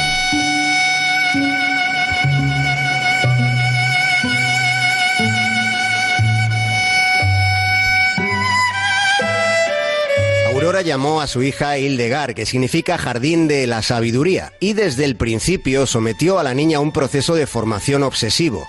Con solo tres años ya estudiaba latín, griego, inglés, francés, alemán. Aurora era incansable con su muñeca de carne, de modo que cuando Hildegard tenía 11 años ya daba conferencias sobre sexualidad y feminismo. Siendo una adolescente, Hildegard era una personalidad con prestigio internacional a la que llamaban para participar en charlas de sexología o filosofía. Hildegard fue alumna de Julián Besteiro y llegó a colaborar con el doctor Gregorio Marañón. La eminente jovencita mantenía correspondencia con H.G. Wells o con Havelock Ellis. De hecho, fue el señor Ellis quien empezó a llamarla la Virgen Roja. Se licenció en Derecho recién cumplidos los 18 años y fue entonces cuando decidió dejar atrás la niña que nunca llegó a ser. Te estás apartando del camino, le dijo una tarde su madre. Aurora, en su delirio, estaba convencida de que había un complot para que su hija se alejase de ella.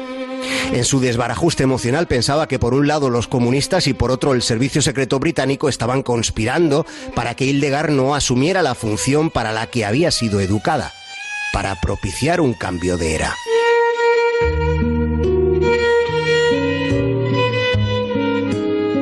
Madre e hija vivían en un ático del número 57 de la calle Galileo en Madrid. La noche anterior, Hildegard había comunicado a su madre que se marchaba de casa. Transcurridas unas horas, Aurora se levantó dominada por sus tormentos, enajenada y en bata, y cogió una pistola y encaminó sus pasos a la habitación de su hija. Hildegard estaba dormida y no vio cómo su madre le apuntaba con la pistola a la cabeza. Aurora desterrajó cuatro tiros con los que mató a su propia hija. El último de los cuatro impactó directamente en el corazón. Quédate con lo mejor, con Rocío Santos. Esta semana Dani Rovira nos presentaba la película Los Japón, que se ha estrenado esta misma noche. El actor malagueño venía a más de uno y como viene siendo habitual en las entrevistas que hace Carlos Alsina, siempre hay una presentación, un preludio.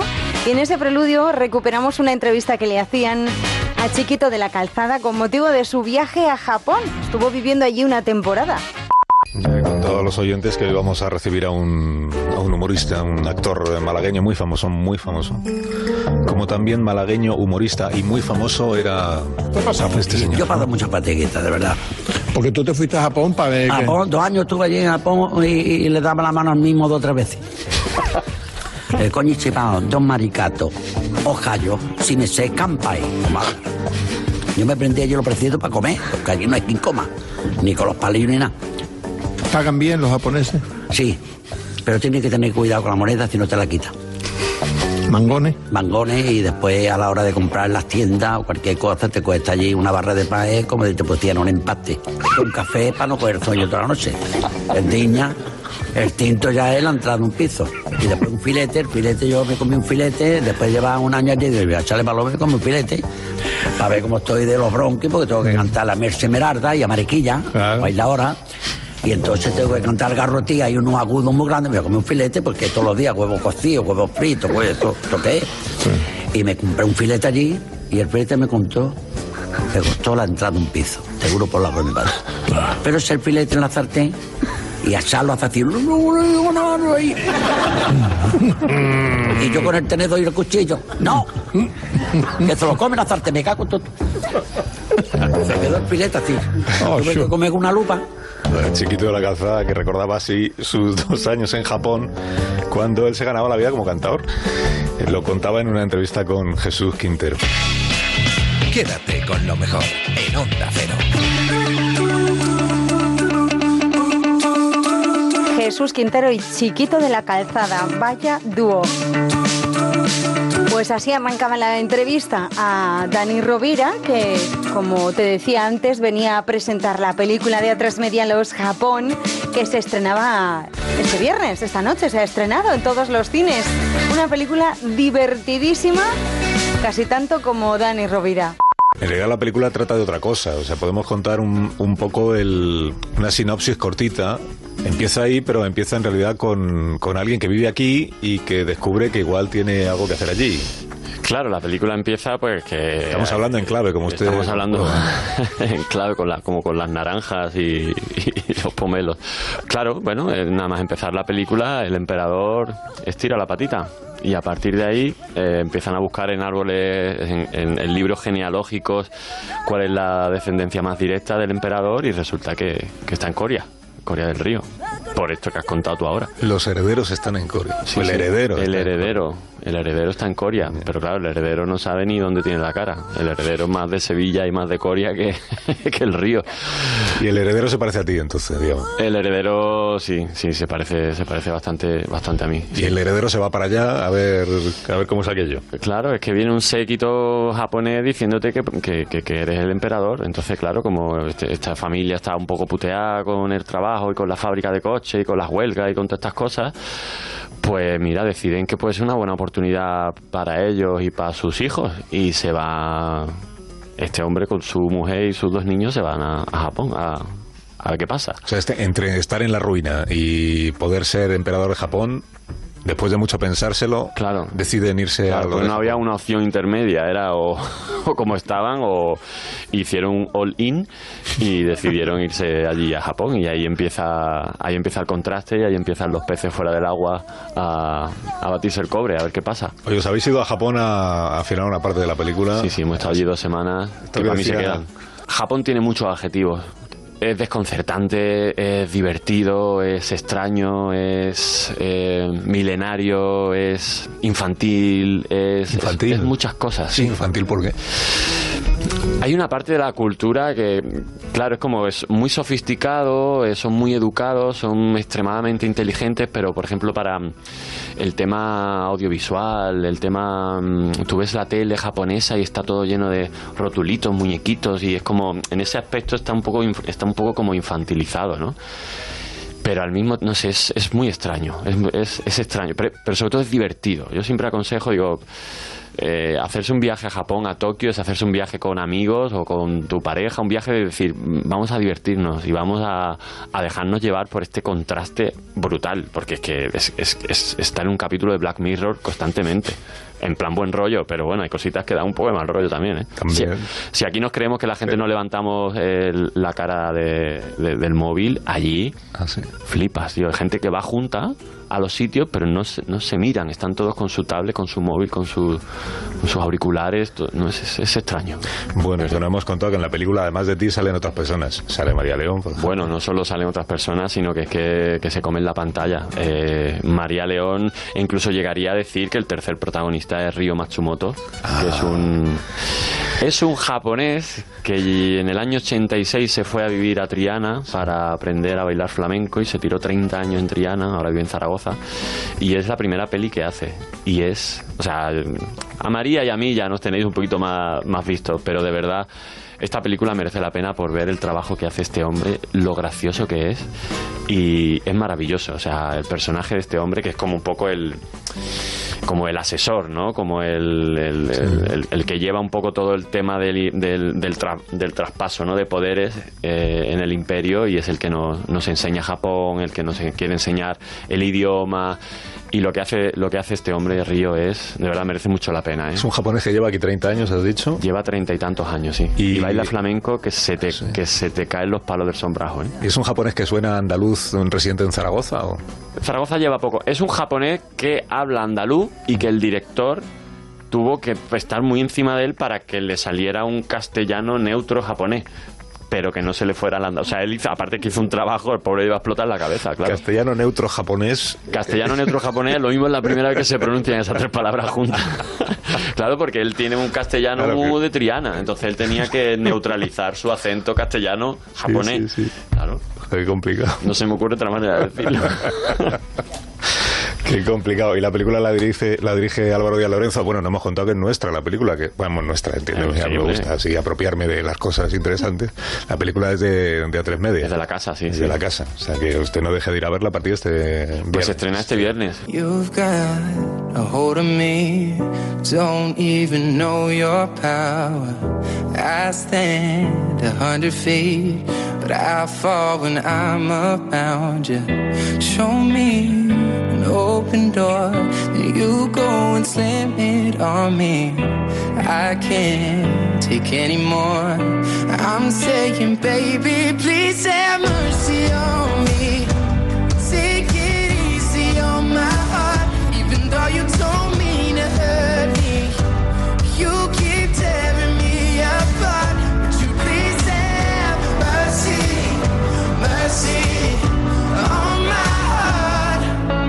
Consuming all the air inside my lungs, ripping all the skin from off my bones.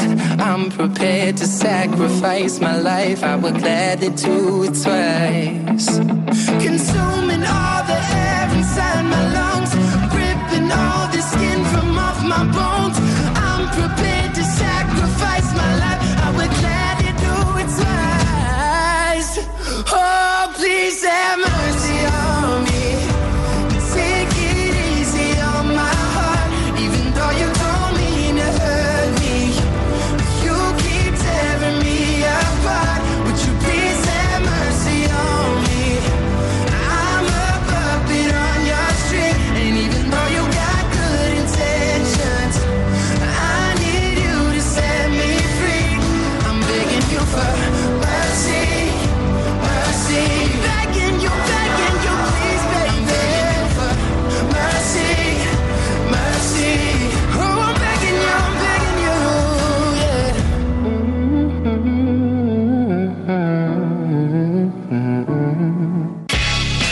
Quédate con lo mejor, con Rocío Santos. Los lunes y los jueves en más de uno se levanta el telón, aparece Carolina Noriega, Carlos Latre, Agustín Jiménez y Jesús Manzano. Y a este último vamos a escucharle porque tiene cosas que contarnos acerca de los aviones que le dan terror. Quien ha venido hoy deprisa y corriendo es Jesús Manzano, porque normalmente él viene en coche, pero esta vez ha, ha tomado el avión, ¿no? Sí. Y eso que a ti los aviones, ¿qué te pasa con los Yo aviones? si este lo resumo, eh, a mí me da mucho miedo volar. Mi tío me dio un consejo, me dice, haz como yo, yo me tomo dos whiskies y no me entero del viaje. Digo, tío, eres un irresponsable, porque es piloto de, de avión. Sí. Sí. Y, y te, te lo voy a resumir. Hace, a mí me gusta, vamos, mm, eh, me gusta muy poco porque están poniendo unas normas cada vez más restrictivas. ¿Sabes? Antes podía subir maletas, ahora ya nada, todo facturado. Ni bolso a mano, ni nada. Hay una compañía que dice que ya no puedes subir bultos. Te pilla un día empalmado y no subes tampoco. O sea, no, no puedes subir nada. Han puesto una Eso norma. no dice Carlos. ¿Qué ha dicho? Está sin eso, no, eso no. Hombre, que están venido de vacaciones ya. Por ahí no, por ahí Oye, os voy a contar una norma. Si queréis, si queréis termino con, con esta. Ya, ya me he perdido. Perdona, perdona. Pues te vas a Es que me ha contar hecho una, mucha gracia que ha hecho eso, no, eso no. Una no. norma, ¿no? Que si pesas más de 150 kilos, te cobran dos billetes. Dicen que por tu comodidad.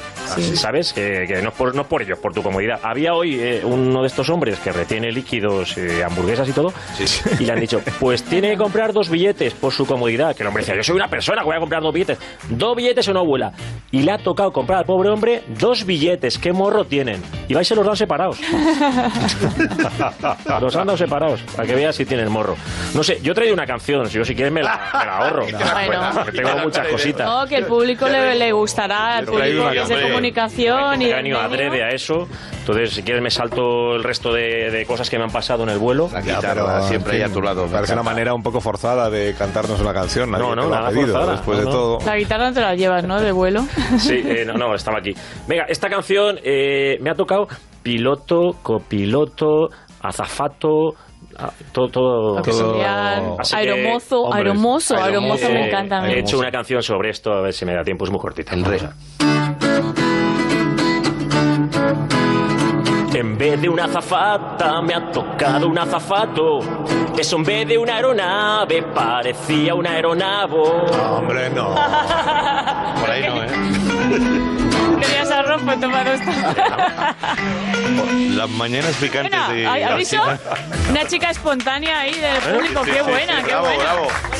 Bravo, bravo. Buena voz, dice. La porque ya opinión de mi jefe y de una del público me quedo con la del público. Te debes a tu público, Jesús, te debes a tu público. Como están las familias en la piscina que te estaban escuchando con los críos ahí disfrutando del agua. Que he dicho. Escandalizados. Nada, nada, nada, está bien, Si me despiden, me puedes contratar tú. No vuelvas a poner esta emisora por las mañanas porque hablan del sexo todo el tiempo. Bueno, no, tampoco, ¿eh? Ha sido han hablado de un sexo, ¿no? No, hemos estado Ha suelto, sido simplemente sutil. fresquito. Es. Sutil, pero se ha dicho bulto.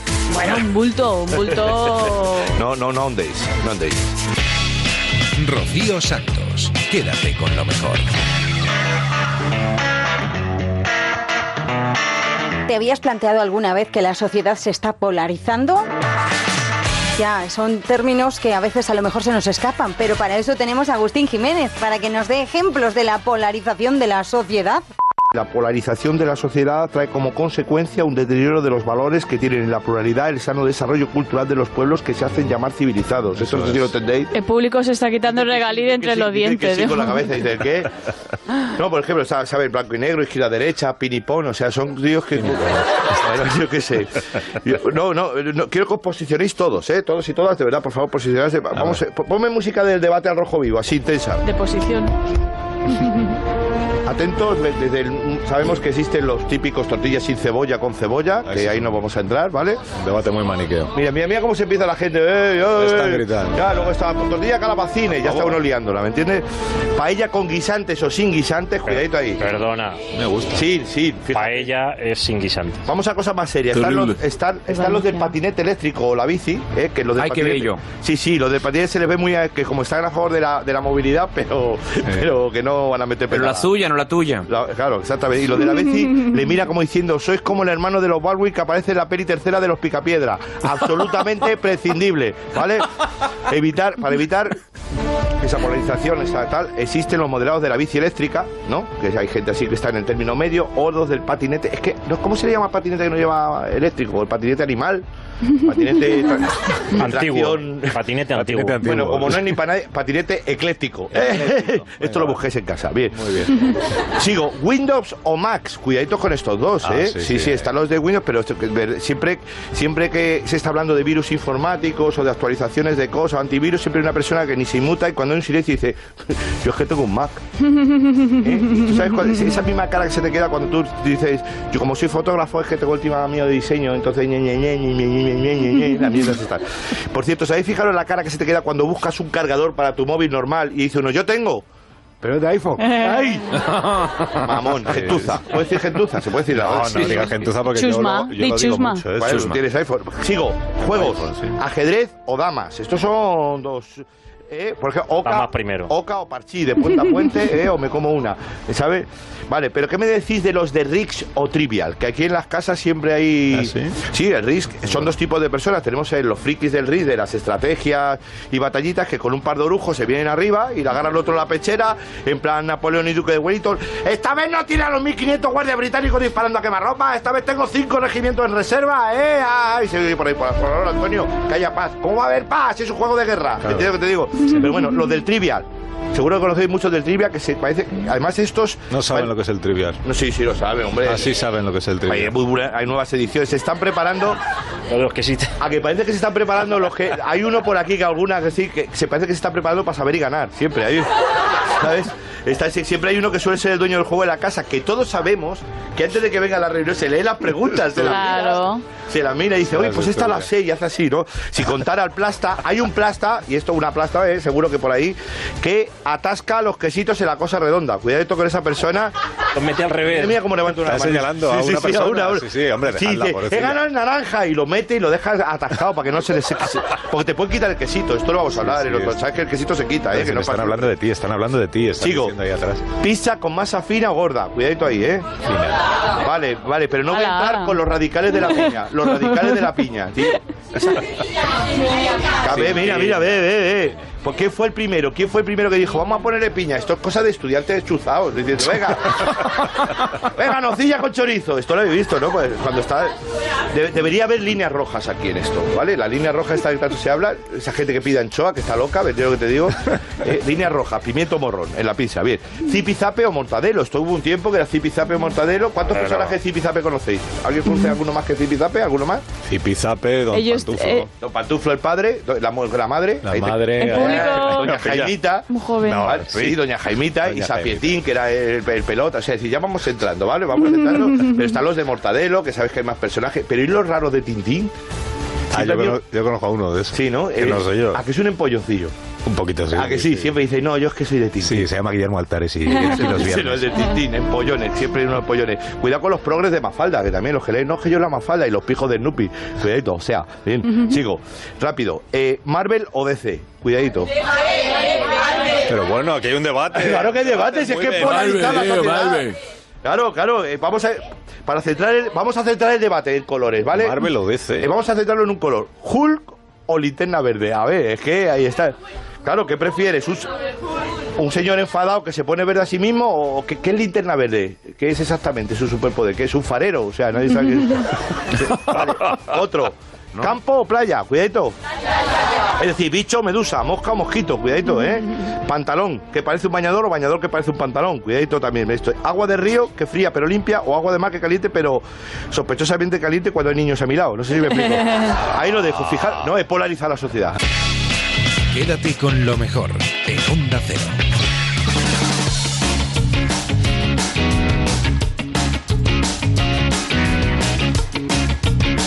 Si quieres seguir escuchando las bromas de Agustín Jiménez, de Carolina Noriega, de Jesús Manzano, las tienes todas en ondacero.es.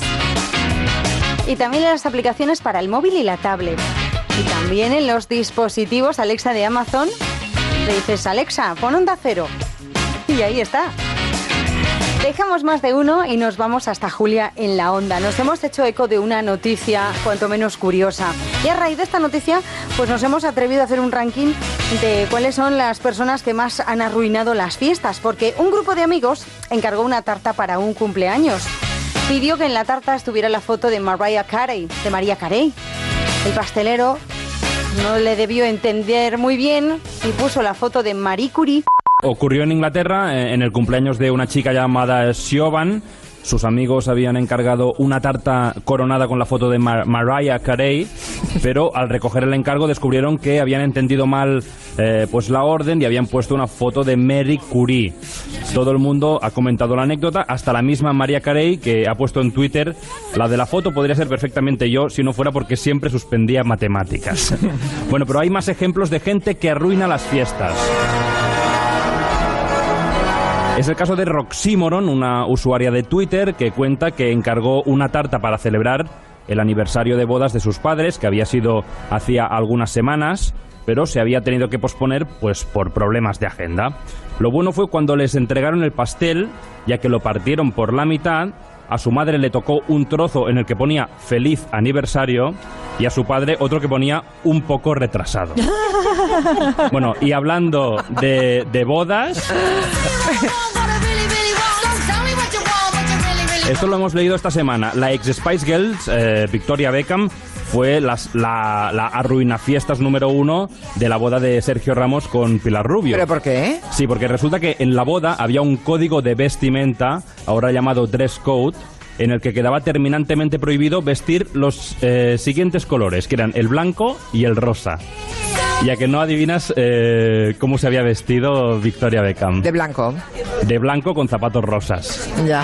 Entonces la- los en las zapatos- fotos, no, no, no. Los zapatos no entran en el código de vestuario, hombre. Y además con esa cara sonriente Bueno, que y Nati, pone- y Nati Pascal, que fue toda de rosa entera, hasta con Ya. tocado. Pero era una lista como de 10 colores que no te podías poner. O sea, Ya, a mí lo abusivo me parece eso. Pero ¿por qué se prohíben colores? No, claro, es que han, han ido a pillar, han ido Claro, a pillar, ¿sabes? Como- a mí, me pasó, a mí me pasó una vez eh, que me invitaron a un cumpleaños y no, no leí, no, no, bueno, es que normalmente lo del código de vestuario pues Mm. te lo ponen abajo de todo y pues, me despisté, no lo vi. Y de pronto llegué a la cena de cumpleaños y vi que todo el mundo iba de blanco y negro y yo pensé, caray, sí que está de moda hace años, ¿eh? O sí que están todos, iban todos o blancos o negros o mm, mezclado, blanco-negro, ¿no? Y yo iba de colorines, yo iba de turquesa con... Bueno, iba de colorines, iba eh, con un vestido est- estampado y es que no me di cuenta, fíjate, hasta el día siguiente en que cogiendo la tarjeta de la invitación de pronto digo, ¡Ah! Era blanco y negro. Nadie te dijo nada. No, nadie me dijo, no, hombre, como que te, que te van a decir? ¿Tú crees que le dijeron algo a Victoria Beckham o cualquiera que, apare- que apareciera? No, ella lo sabía. Igual, igual te corrió la voz en esa fiesta Yo creo de que no lo Julia. Otero es daltónica. No, no, yo, yo creo que pues, le pasaría a Victoria Beckham que no vio, no, no, no siempre lo lees todo. Yo creo que no hay nada mejor que decirle a alguien que es una fiesta de disfraces y que nadie esté disfrazado. La sensación del ridículo es máxima. Sí, sí, sí, sí. ¿Experiencia? Bueno, y para el final tengo el mejor arruinafiestas del mundo, que es eh, este trompetista mexicano al que la novia le había pedido en, en su boda pues que tocara la marcha nupcial eh, para su entrada y él tocó esto.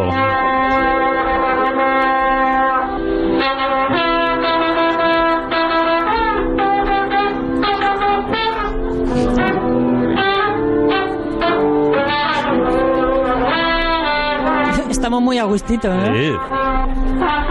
Pero... No está mal, no está, eh, alguna nota es, es la correcta. Está bien. Una de cada 20. A- Adivina cuál. I used to bite my tongue and hold my breath. Scared to rock the boat and make a mess. So I said quietly, agreed politely. I guess that I forgot I had a choice. I let you push me past the breaking point.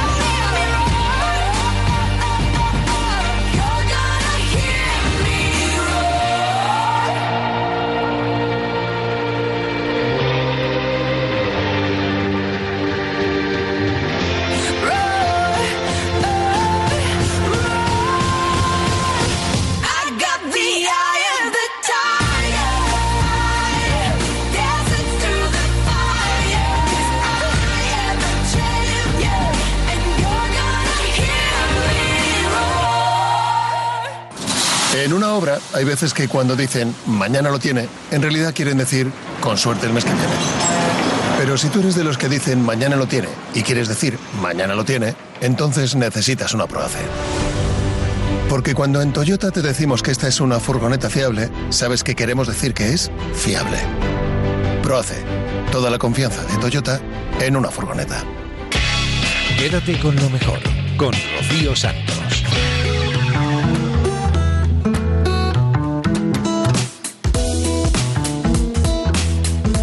Hace unos días, Julia en la Onda se realizaba desde el Biopark de Valencia. Con este motivo hablamos con José Maldonado, que es farmacéutico de formación, pero su pasión por la biología le ha llevado a adentrarse en la aventura de crear un parque como Biopark. A mí me ha impresionado muchísimo llegar aquí a Biopark. Yo no me esperaba esto, ¿eh, eh señor Maldonado? No, me esperaba un zoológico moderno, digamos, Sí, eh, un sí. buen zoológico, pero me ha superado lo que he visto, ¿no? Y la verdad es que pues hacer el paseo por Biopark de la mano de José Maldonado es un privilegio porque él te va contando y te, te hace que Muchas te gracias. fijes en cosas que a lo mejor pasarían inadvertidas, ¿no? Y la verdad es que hay una ingente, una enorme obra de ingeniería, de arquitectura, de jardinería, paisajismo, de- claro, de claro. edafología, de, de, de escul- de escultura. De escultura porque, claro, las rocas, algunas son de verdad y otras no. y otras pero no. parecen de verdad. Parecen de verdad y son modeladas. Es decir, realmente lo que estás viendo aquí es, aparte de la arquitectura, la ingeniería, todo el sustrato vegetal, pero al final la base es toda una escultura. Es decir, y, y ese es el y la pregunta que tú me hacías ya de farmacéutico no o sea, es una pasión. Yo siempre tuve pasión por los zoológicos. Yo creo que cuando mi abuelo me llevó al retiro de, de Madrid que aunque era decimonónico pues yo veía aparecer el tigre y para mí aquello me impactó. Siempre he creído que los zoológicos que los parques eh, de animales y estos estos parques tienen mucho que hacer pero había que reformar Había que, bueno, había que cambiar la filosofía para empezar. había que cambiar prácticamente todo, pero el germen es el animal vivo entre nosotros y el respeto al animal. Y además eh, trasladar la belleza del animal y la belleza de la naturaleza. Y, y- digamos, mm, hace eh, con 33 años me contrataron para hacer un estudio sobre gorilas de montaña en los Virunga y siempre me acordaré de eso. Íbamos, había una lluvia tremenda, eh, no veíamos nada, nos picaban los mosquitos, estábamos congelados y de repente paró, salió el sol y aparecieron delante de mí pues 15 gorilas allí eh, brillando, ¿no? Y, todavía cuando te lo cuento, mira, se me ponen los pelos de punta. Y eso es una experiencia brutal. O sea, cuando alguien ve eso, es incapaz de destruir ese hábitat. Yo ya no estoy hablando solo de gorilas, por supuesto, sino ese hábitat. Entonces, mm, la idea de esto, que ha sido poco a poco y ha ido surgiendo, es lograr que cuando veas esto, lograr con las manos del hombre, es decir, con, con las herramientas que tenemos el hombre, que no es puede, podemos llegar a la belleza de la naturaleza, pero sí podemos llegar a, a impresionar, a emocionar, como hace un cuadro, como hace una escultura. Y esa es la responsabilidad que estamos buscando, conservar mm, bienestar animal, pero llegar a la gente para impresionarles y eso dejárselo indeleble. Es muy difícil, ¿eh? Claro, la gente sigue teniendo. Yo hasta que vine aquí, yo, es que- yo no voy a zoológicos. Yo soy yo, yo confieso mi culpa. No suelo ir porque tengo la idea grava- en la- grabada del zoológico, pues que yo vi en Barcelona cuando era pequeña y, y es esa imagen de de zoológico del siglo XIX De tristeza. que bueno que crearon con una finalidad que era que, que pudiera ver la gente de entonces animales que no se podían ver, que ahora vemos todos en la tele. O sea, ahora un zoológico no puede tener como motivo mostrar animales por el hecho de mostrarlos, porque en un reportaje te lo pone en la tele. Bueno. o sea que ahora hay otra cosa, ahora hay un plus añadido a eso. Bueno, pero también es cierto una cosa. mm, No es lo mismo ver una escultura en directo. Ah, no, no, que en un, no, no. Sí, ya Es le que El entiendo. volumen, si tú ves algo medio metro más atrás, medio metro más adelante. sí, sí, cambia. Cambia completamente. Sí, pero y esto que- sí lo saben los sí. escultores o ver un cuadro. No es lo mismo verlo en un reportaje. Bueno, Pero yo como animalista, señor Maldonado, yo como animalista, digamos, si el precio que tiene que pagar el animal para que yo lo vea a cuatro metros es vivir en, un, en, en una jaula, pues no lo quiero. Ahora, como los he visto aquí, sí. Hombre, Ahí es está que- la diferencia del claro, concepto, de, el concepto- de parque de animales. El concepto es el bienestar animal. Claro. Sí, eh, y nosotros eso lo tenemos muy claro. Y es más, hay que seguir mejorando. En eso yo eh, defiendo la labor de un parque de animales porque nos falta mucho por hacer, pero tenemos una herramienta para concienciar a los, a los niños y a las personas en la conservación de la naturaleza que es el, en la cercanía, en lo físico. Si lo hacemos bien, si logramos eh, tener bienestar animal, que es, es fundamental, y si logramos emocionar a la gente, somos un arma de conservación impagable. O sea, emocionar a la gente aquí viendo los animales en su hábitat para que presionen, digamos, y para que ellos Para que se conserven los para que se animales de conserven la los que, naturaleza. los que están en- eh, los salvajes que están en libertad, digamos, ¿no? Pero esa es una parte importantísima. Y la hay otra parte, es que hoy por hoy en el mundo hay más de un millón de especies en peligro de extinción inminente. O sea que además de educar, será bueno que los parques como este Claro, tienen que tener una labor de conservación, o sea, de especies, porque no sabemos cuánto tiempo va a tardar, por ejemplo, los chimpancés verus que quedan 800, cuánto tiempo van a estar en la naturaleza o no. Y no podemos, yo creo que a nivel mundial, no podemos dejar desaparecer miles y miles de especies. Quédate con lo mejor en Onda Cero.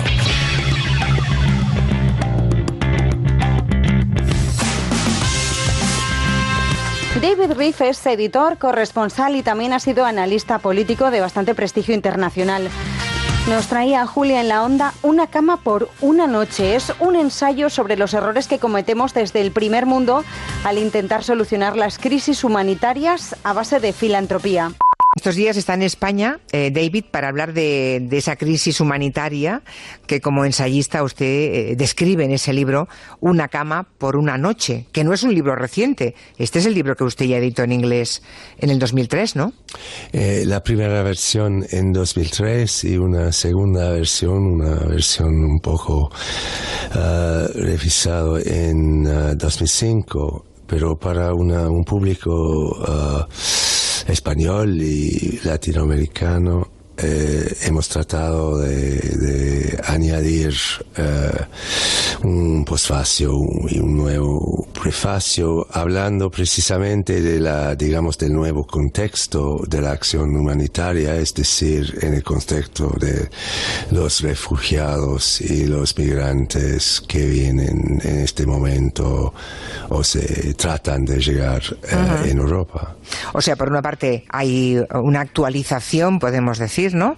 Con las nuevas crisis humanitarias, pero el fondo de, de su libro mm, es una cama por una noche, el fondo de sus reflexiones sigue siendo válida, ¿no? Lo mismo que escribió usted hace 15 años. Yo lo creo. Creo que eh, yo no veo las cosas. ah, yo no creo que las cosas han tanto cambiado. Es decir, que la crisis de la acción humanitaria sigue siendo más o menos, ah, pa- bueno, sigue la, la, la, la misma trayectoria. Es decir, de un lado hay una apropiación de la acción humano, humanitario, pero por, humanitaria por los ah, poderes, los estados poderosos, sobre todo los Estados Unidos, Ah. eh, y lo, lo- se puede ver esto en, en Afganistán o en Siria o en Irak. Y del otro lado, para mí, una asociación equivocada, de, con buenas intenciones, pero equivocada, entre el movimiento por los derechos humanos y la acción humanitaria. Y, y lo que se pierde en este contexto es, digamos, la, lo esencial en la acción humanitaria, es decir, el alivio. Pero entonces, ¿cuál es la postura? Entonces, ¿qué podemos hacer?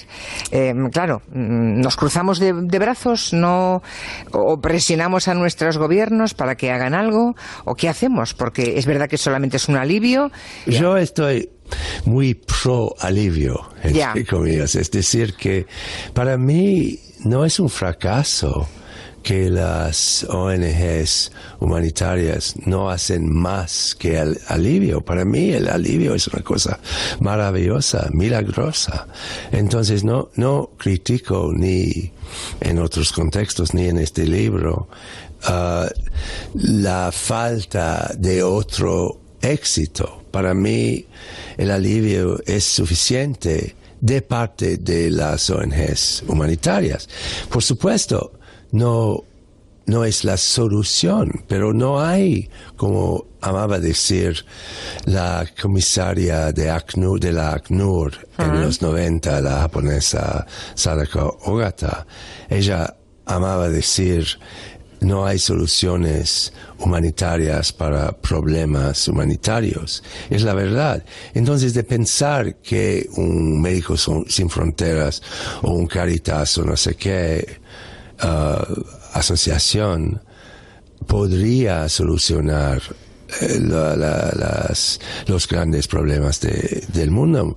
Me, me parece una, una- un error y que, que hagan su trabajo y que si quiere- queremos transformar el mundo, reformar el mundo, es el deber no de las asoci- aso- as- Asociaciones, sí. No gubernamentales, de, las ONGs. no guberna- de las Sí. ONGs, sino de la sociedad civil, de, Ajá. de la política finalmente, porque finalmente la solución en Siria o Yemen o en el Mediterráneo es una, la solución es política, no es humanitaria. David Riff, gracias por venirse hasta, No, un placer, hasta la gracias. radio. Y ya lo saben, ahí está eh, ese libro cuya primera edición en inglés es del 2003 y que ahora actualiza a David Riff con mm, los movimientos mm, contemporáneos ¿no? de nuestro tiempo y de este momento político y, y de los refugiados. Gracias. Una cama por una noche se llama. Gracias, David. Gracias. En Onda Cero, quédate con lo mejor. Rocío Santos.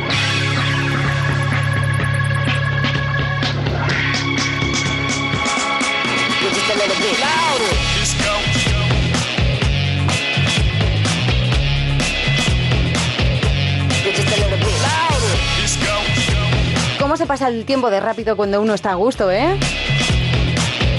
Ya se nos han acabado estas dos horas de Quédate con lo mejor en las que hemos intentado repasar brevemente, eso sí, un montón de cosas buenas que han sucedido aquí en esta casa en los últimos días. Digo brevemente, pero ya sabéis que si lo queréis ampliar, queréis escuchar todas estas entrevistas y reportajes al completo, los tenéis en ondacero.es y también en las aplicaciones para el móvil y la tablet. Ya sabéis que regresamos la madrugada del viernes al sábado de la semana que viene. Así que hasta entonces que seáis muy felices. Os voy a dejar con el Somos Humanos, con los gazapos de Julio en la Onda. Adiós. Así que vamos a reflexionar sobre las mociones de censura en el gabinete. En el gabinete. En el tiempo de gabinete. Ah. Os estáis metiendo mucho con Miguel Bosé y a mí me encanta. Y Don Diablo, Don Diablo se ha escapado, tú no sabes la que ha armado, ten cuidado, yo lo digo por sí. y Don Diablo también es muy bueno. Es un hombre demasiado sensible, demasiado emocional. Ya sabes a qué me refiero. Solamente con silencio. Silencio. Silencio sepulcral. Silencio. Uno escucha cómo van cayendo los cristales al agua. O sea, en el silencio. Silencio. Vas oyendo. Vas oyendo. Sí, sí, sí, sí. Vas oyendo. Ay, qué pesada, mi amor. Vas oyendo. Que se calle. Vas oyendo. Ya está, se acabó la fiesta.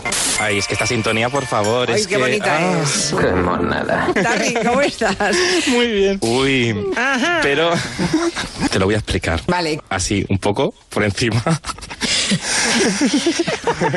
y, Ja, ja, ja, ja, ja. y tragándome bulos. Y tragándote bulos. Ole, ole.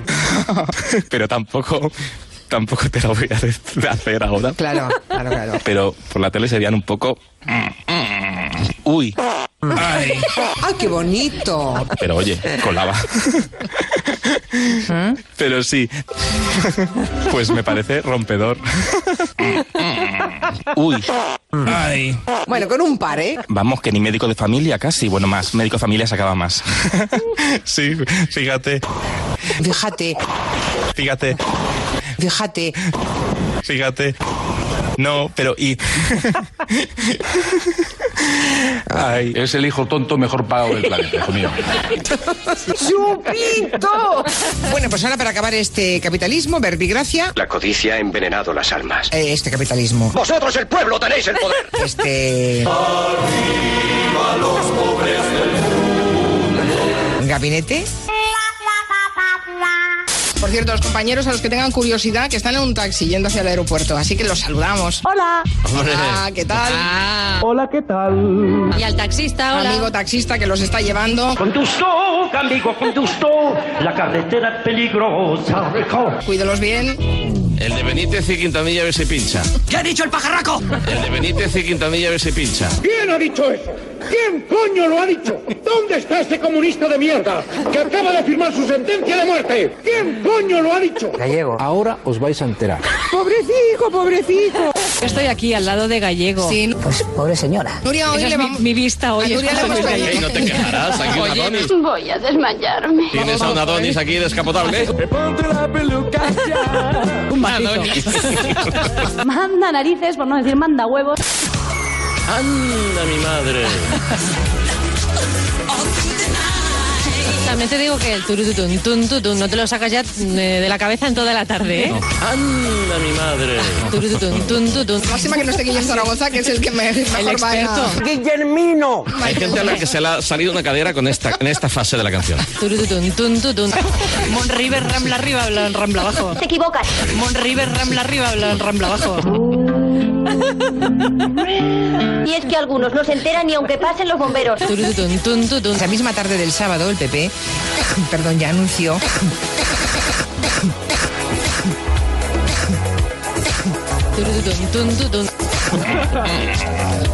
Uy, vas oyendo. uy, uy. Ay, ay, ay. vas oyendo. River, Rambla arriba, Rambla abajo. Uy.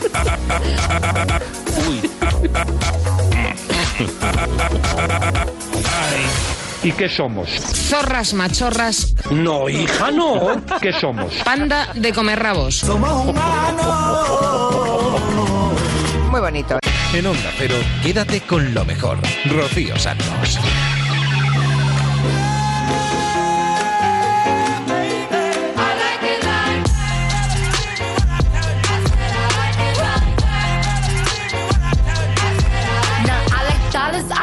Diamonds, I like stunning, I like shining, I like million dollar deals. Where's my pen? Bitch, I'm signing. I like those Balenciagas, the ones that look like socks. I like going to the Tula. I put rocks all in my watch. I like texts from my exes when they want a second chance. I like proving wrong. I do what they say I can't. They call me Cardi, Cardi, banging body, spicy mommy, hot tamale, hotter than a Ferrari, hop up the stoop, jump in the coupe. Big dip on top of the roof, flexing them as hard as I can. Eating halal, driving a lamb. So that bitch, I'm sorry though. Got my coins like Mario. Yeah, they call me Cardi B. I run this shit like cardio. Diamond district in the chain. Certified, you know I'm gang, gang, gang, gang. Drop the top and blow the brand. Oh, he's so handsome, what's his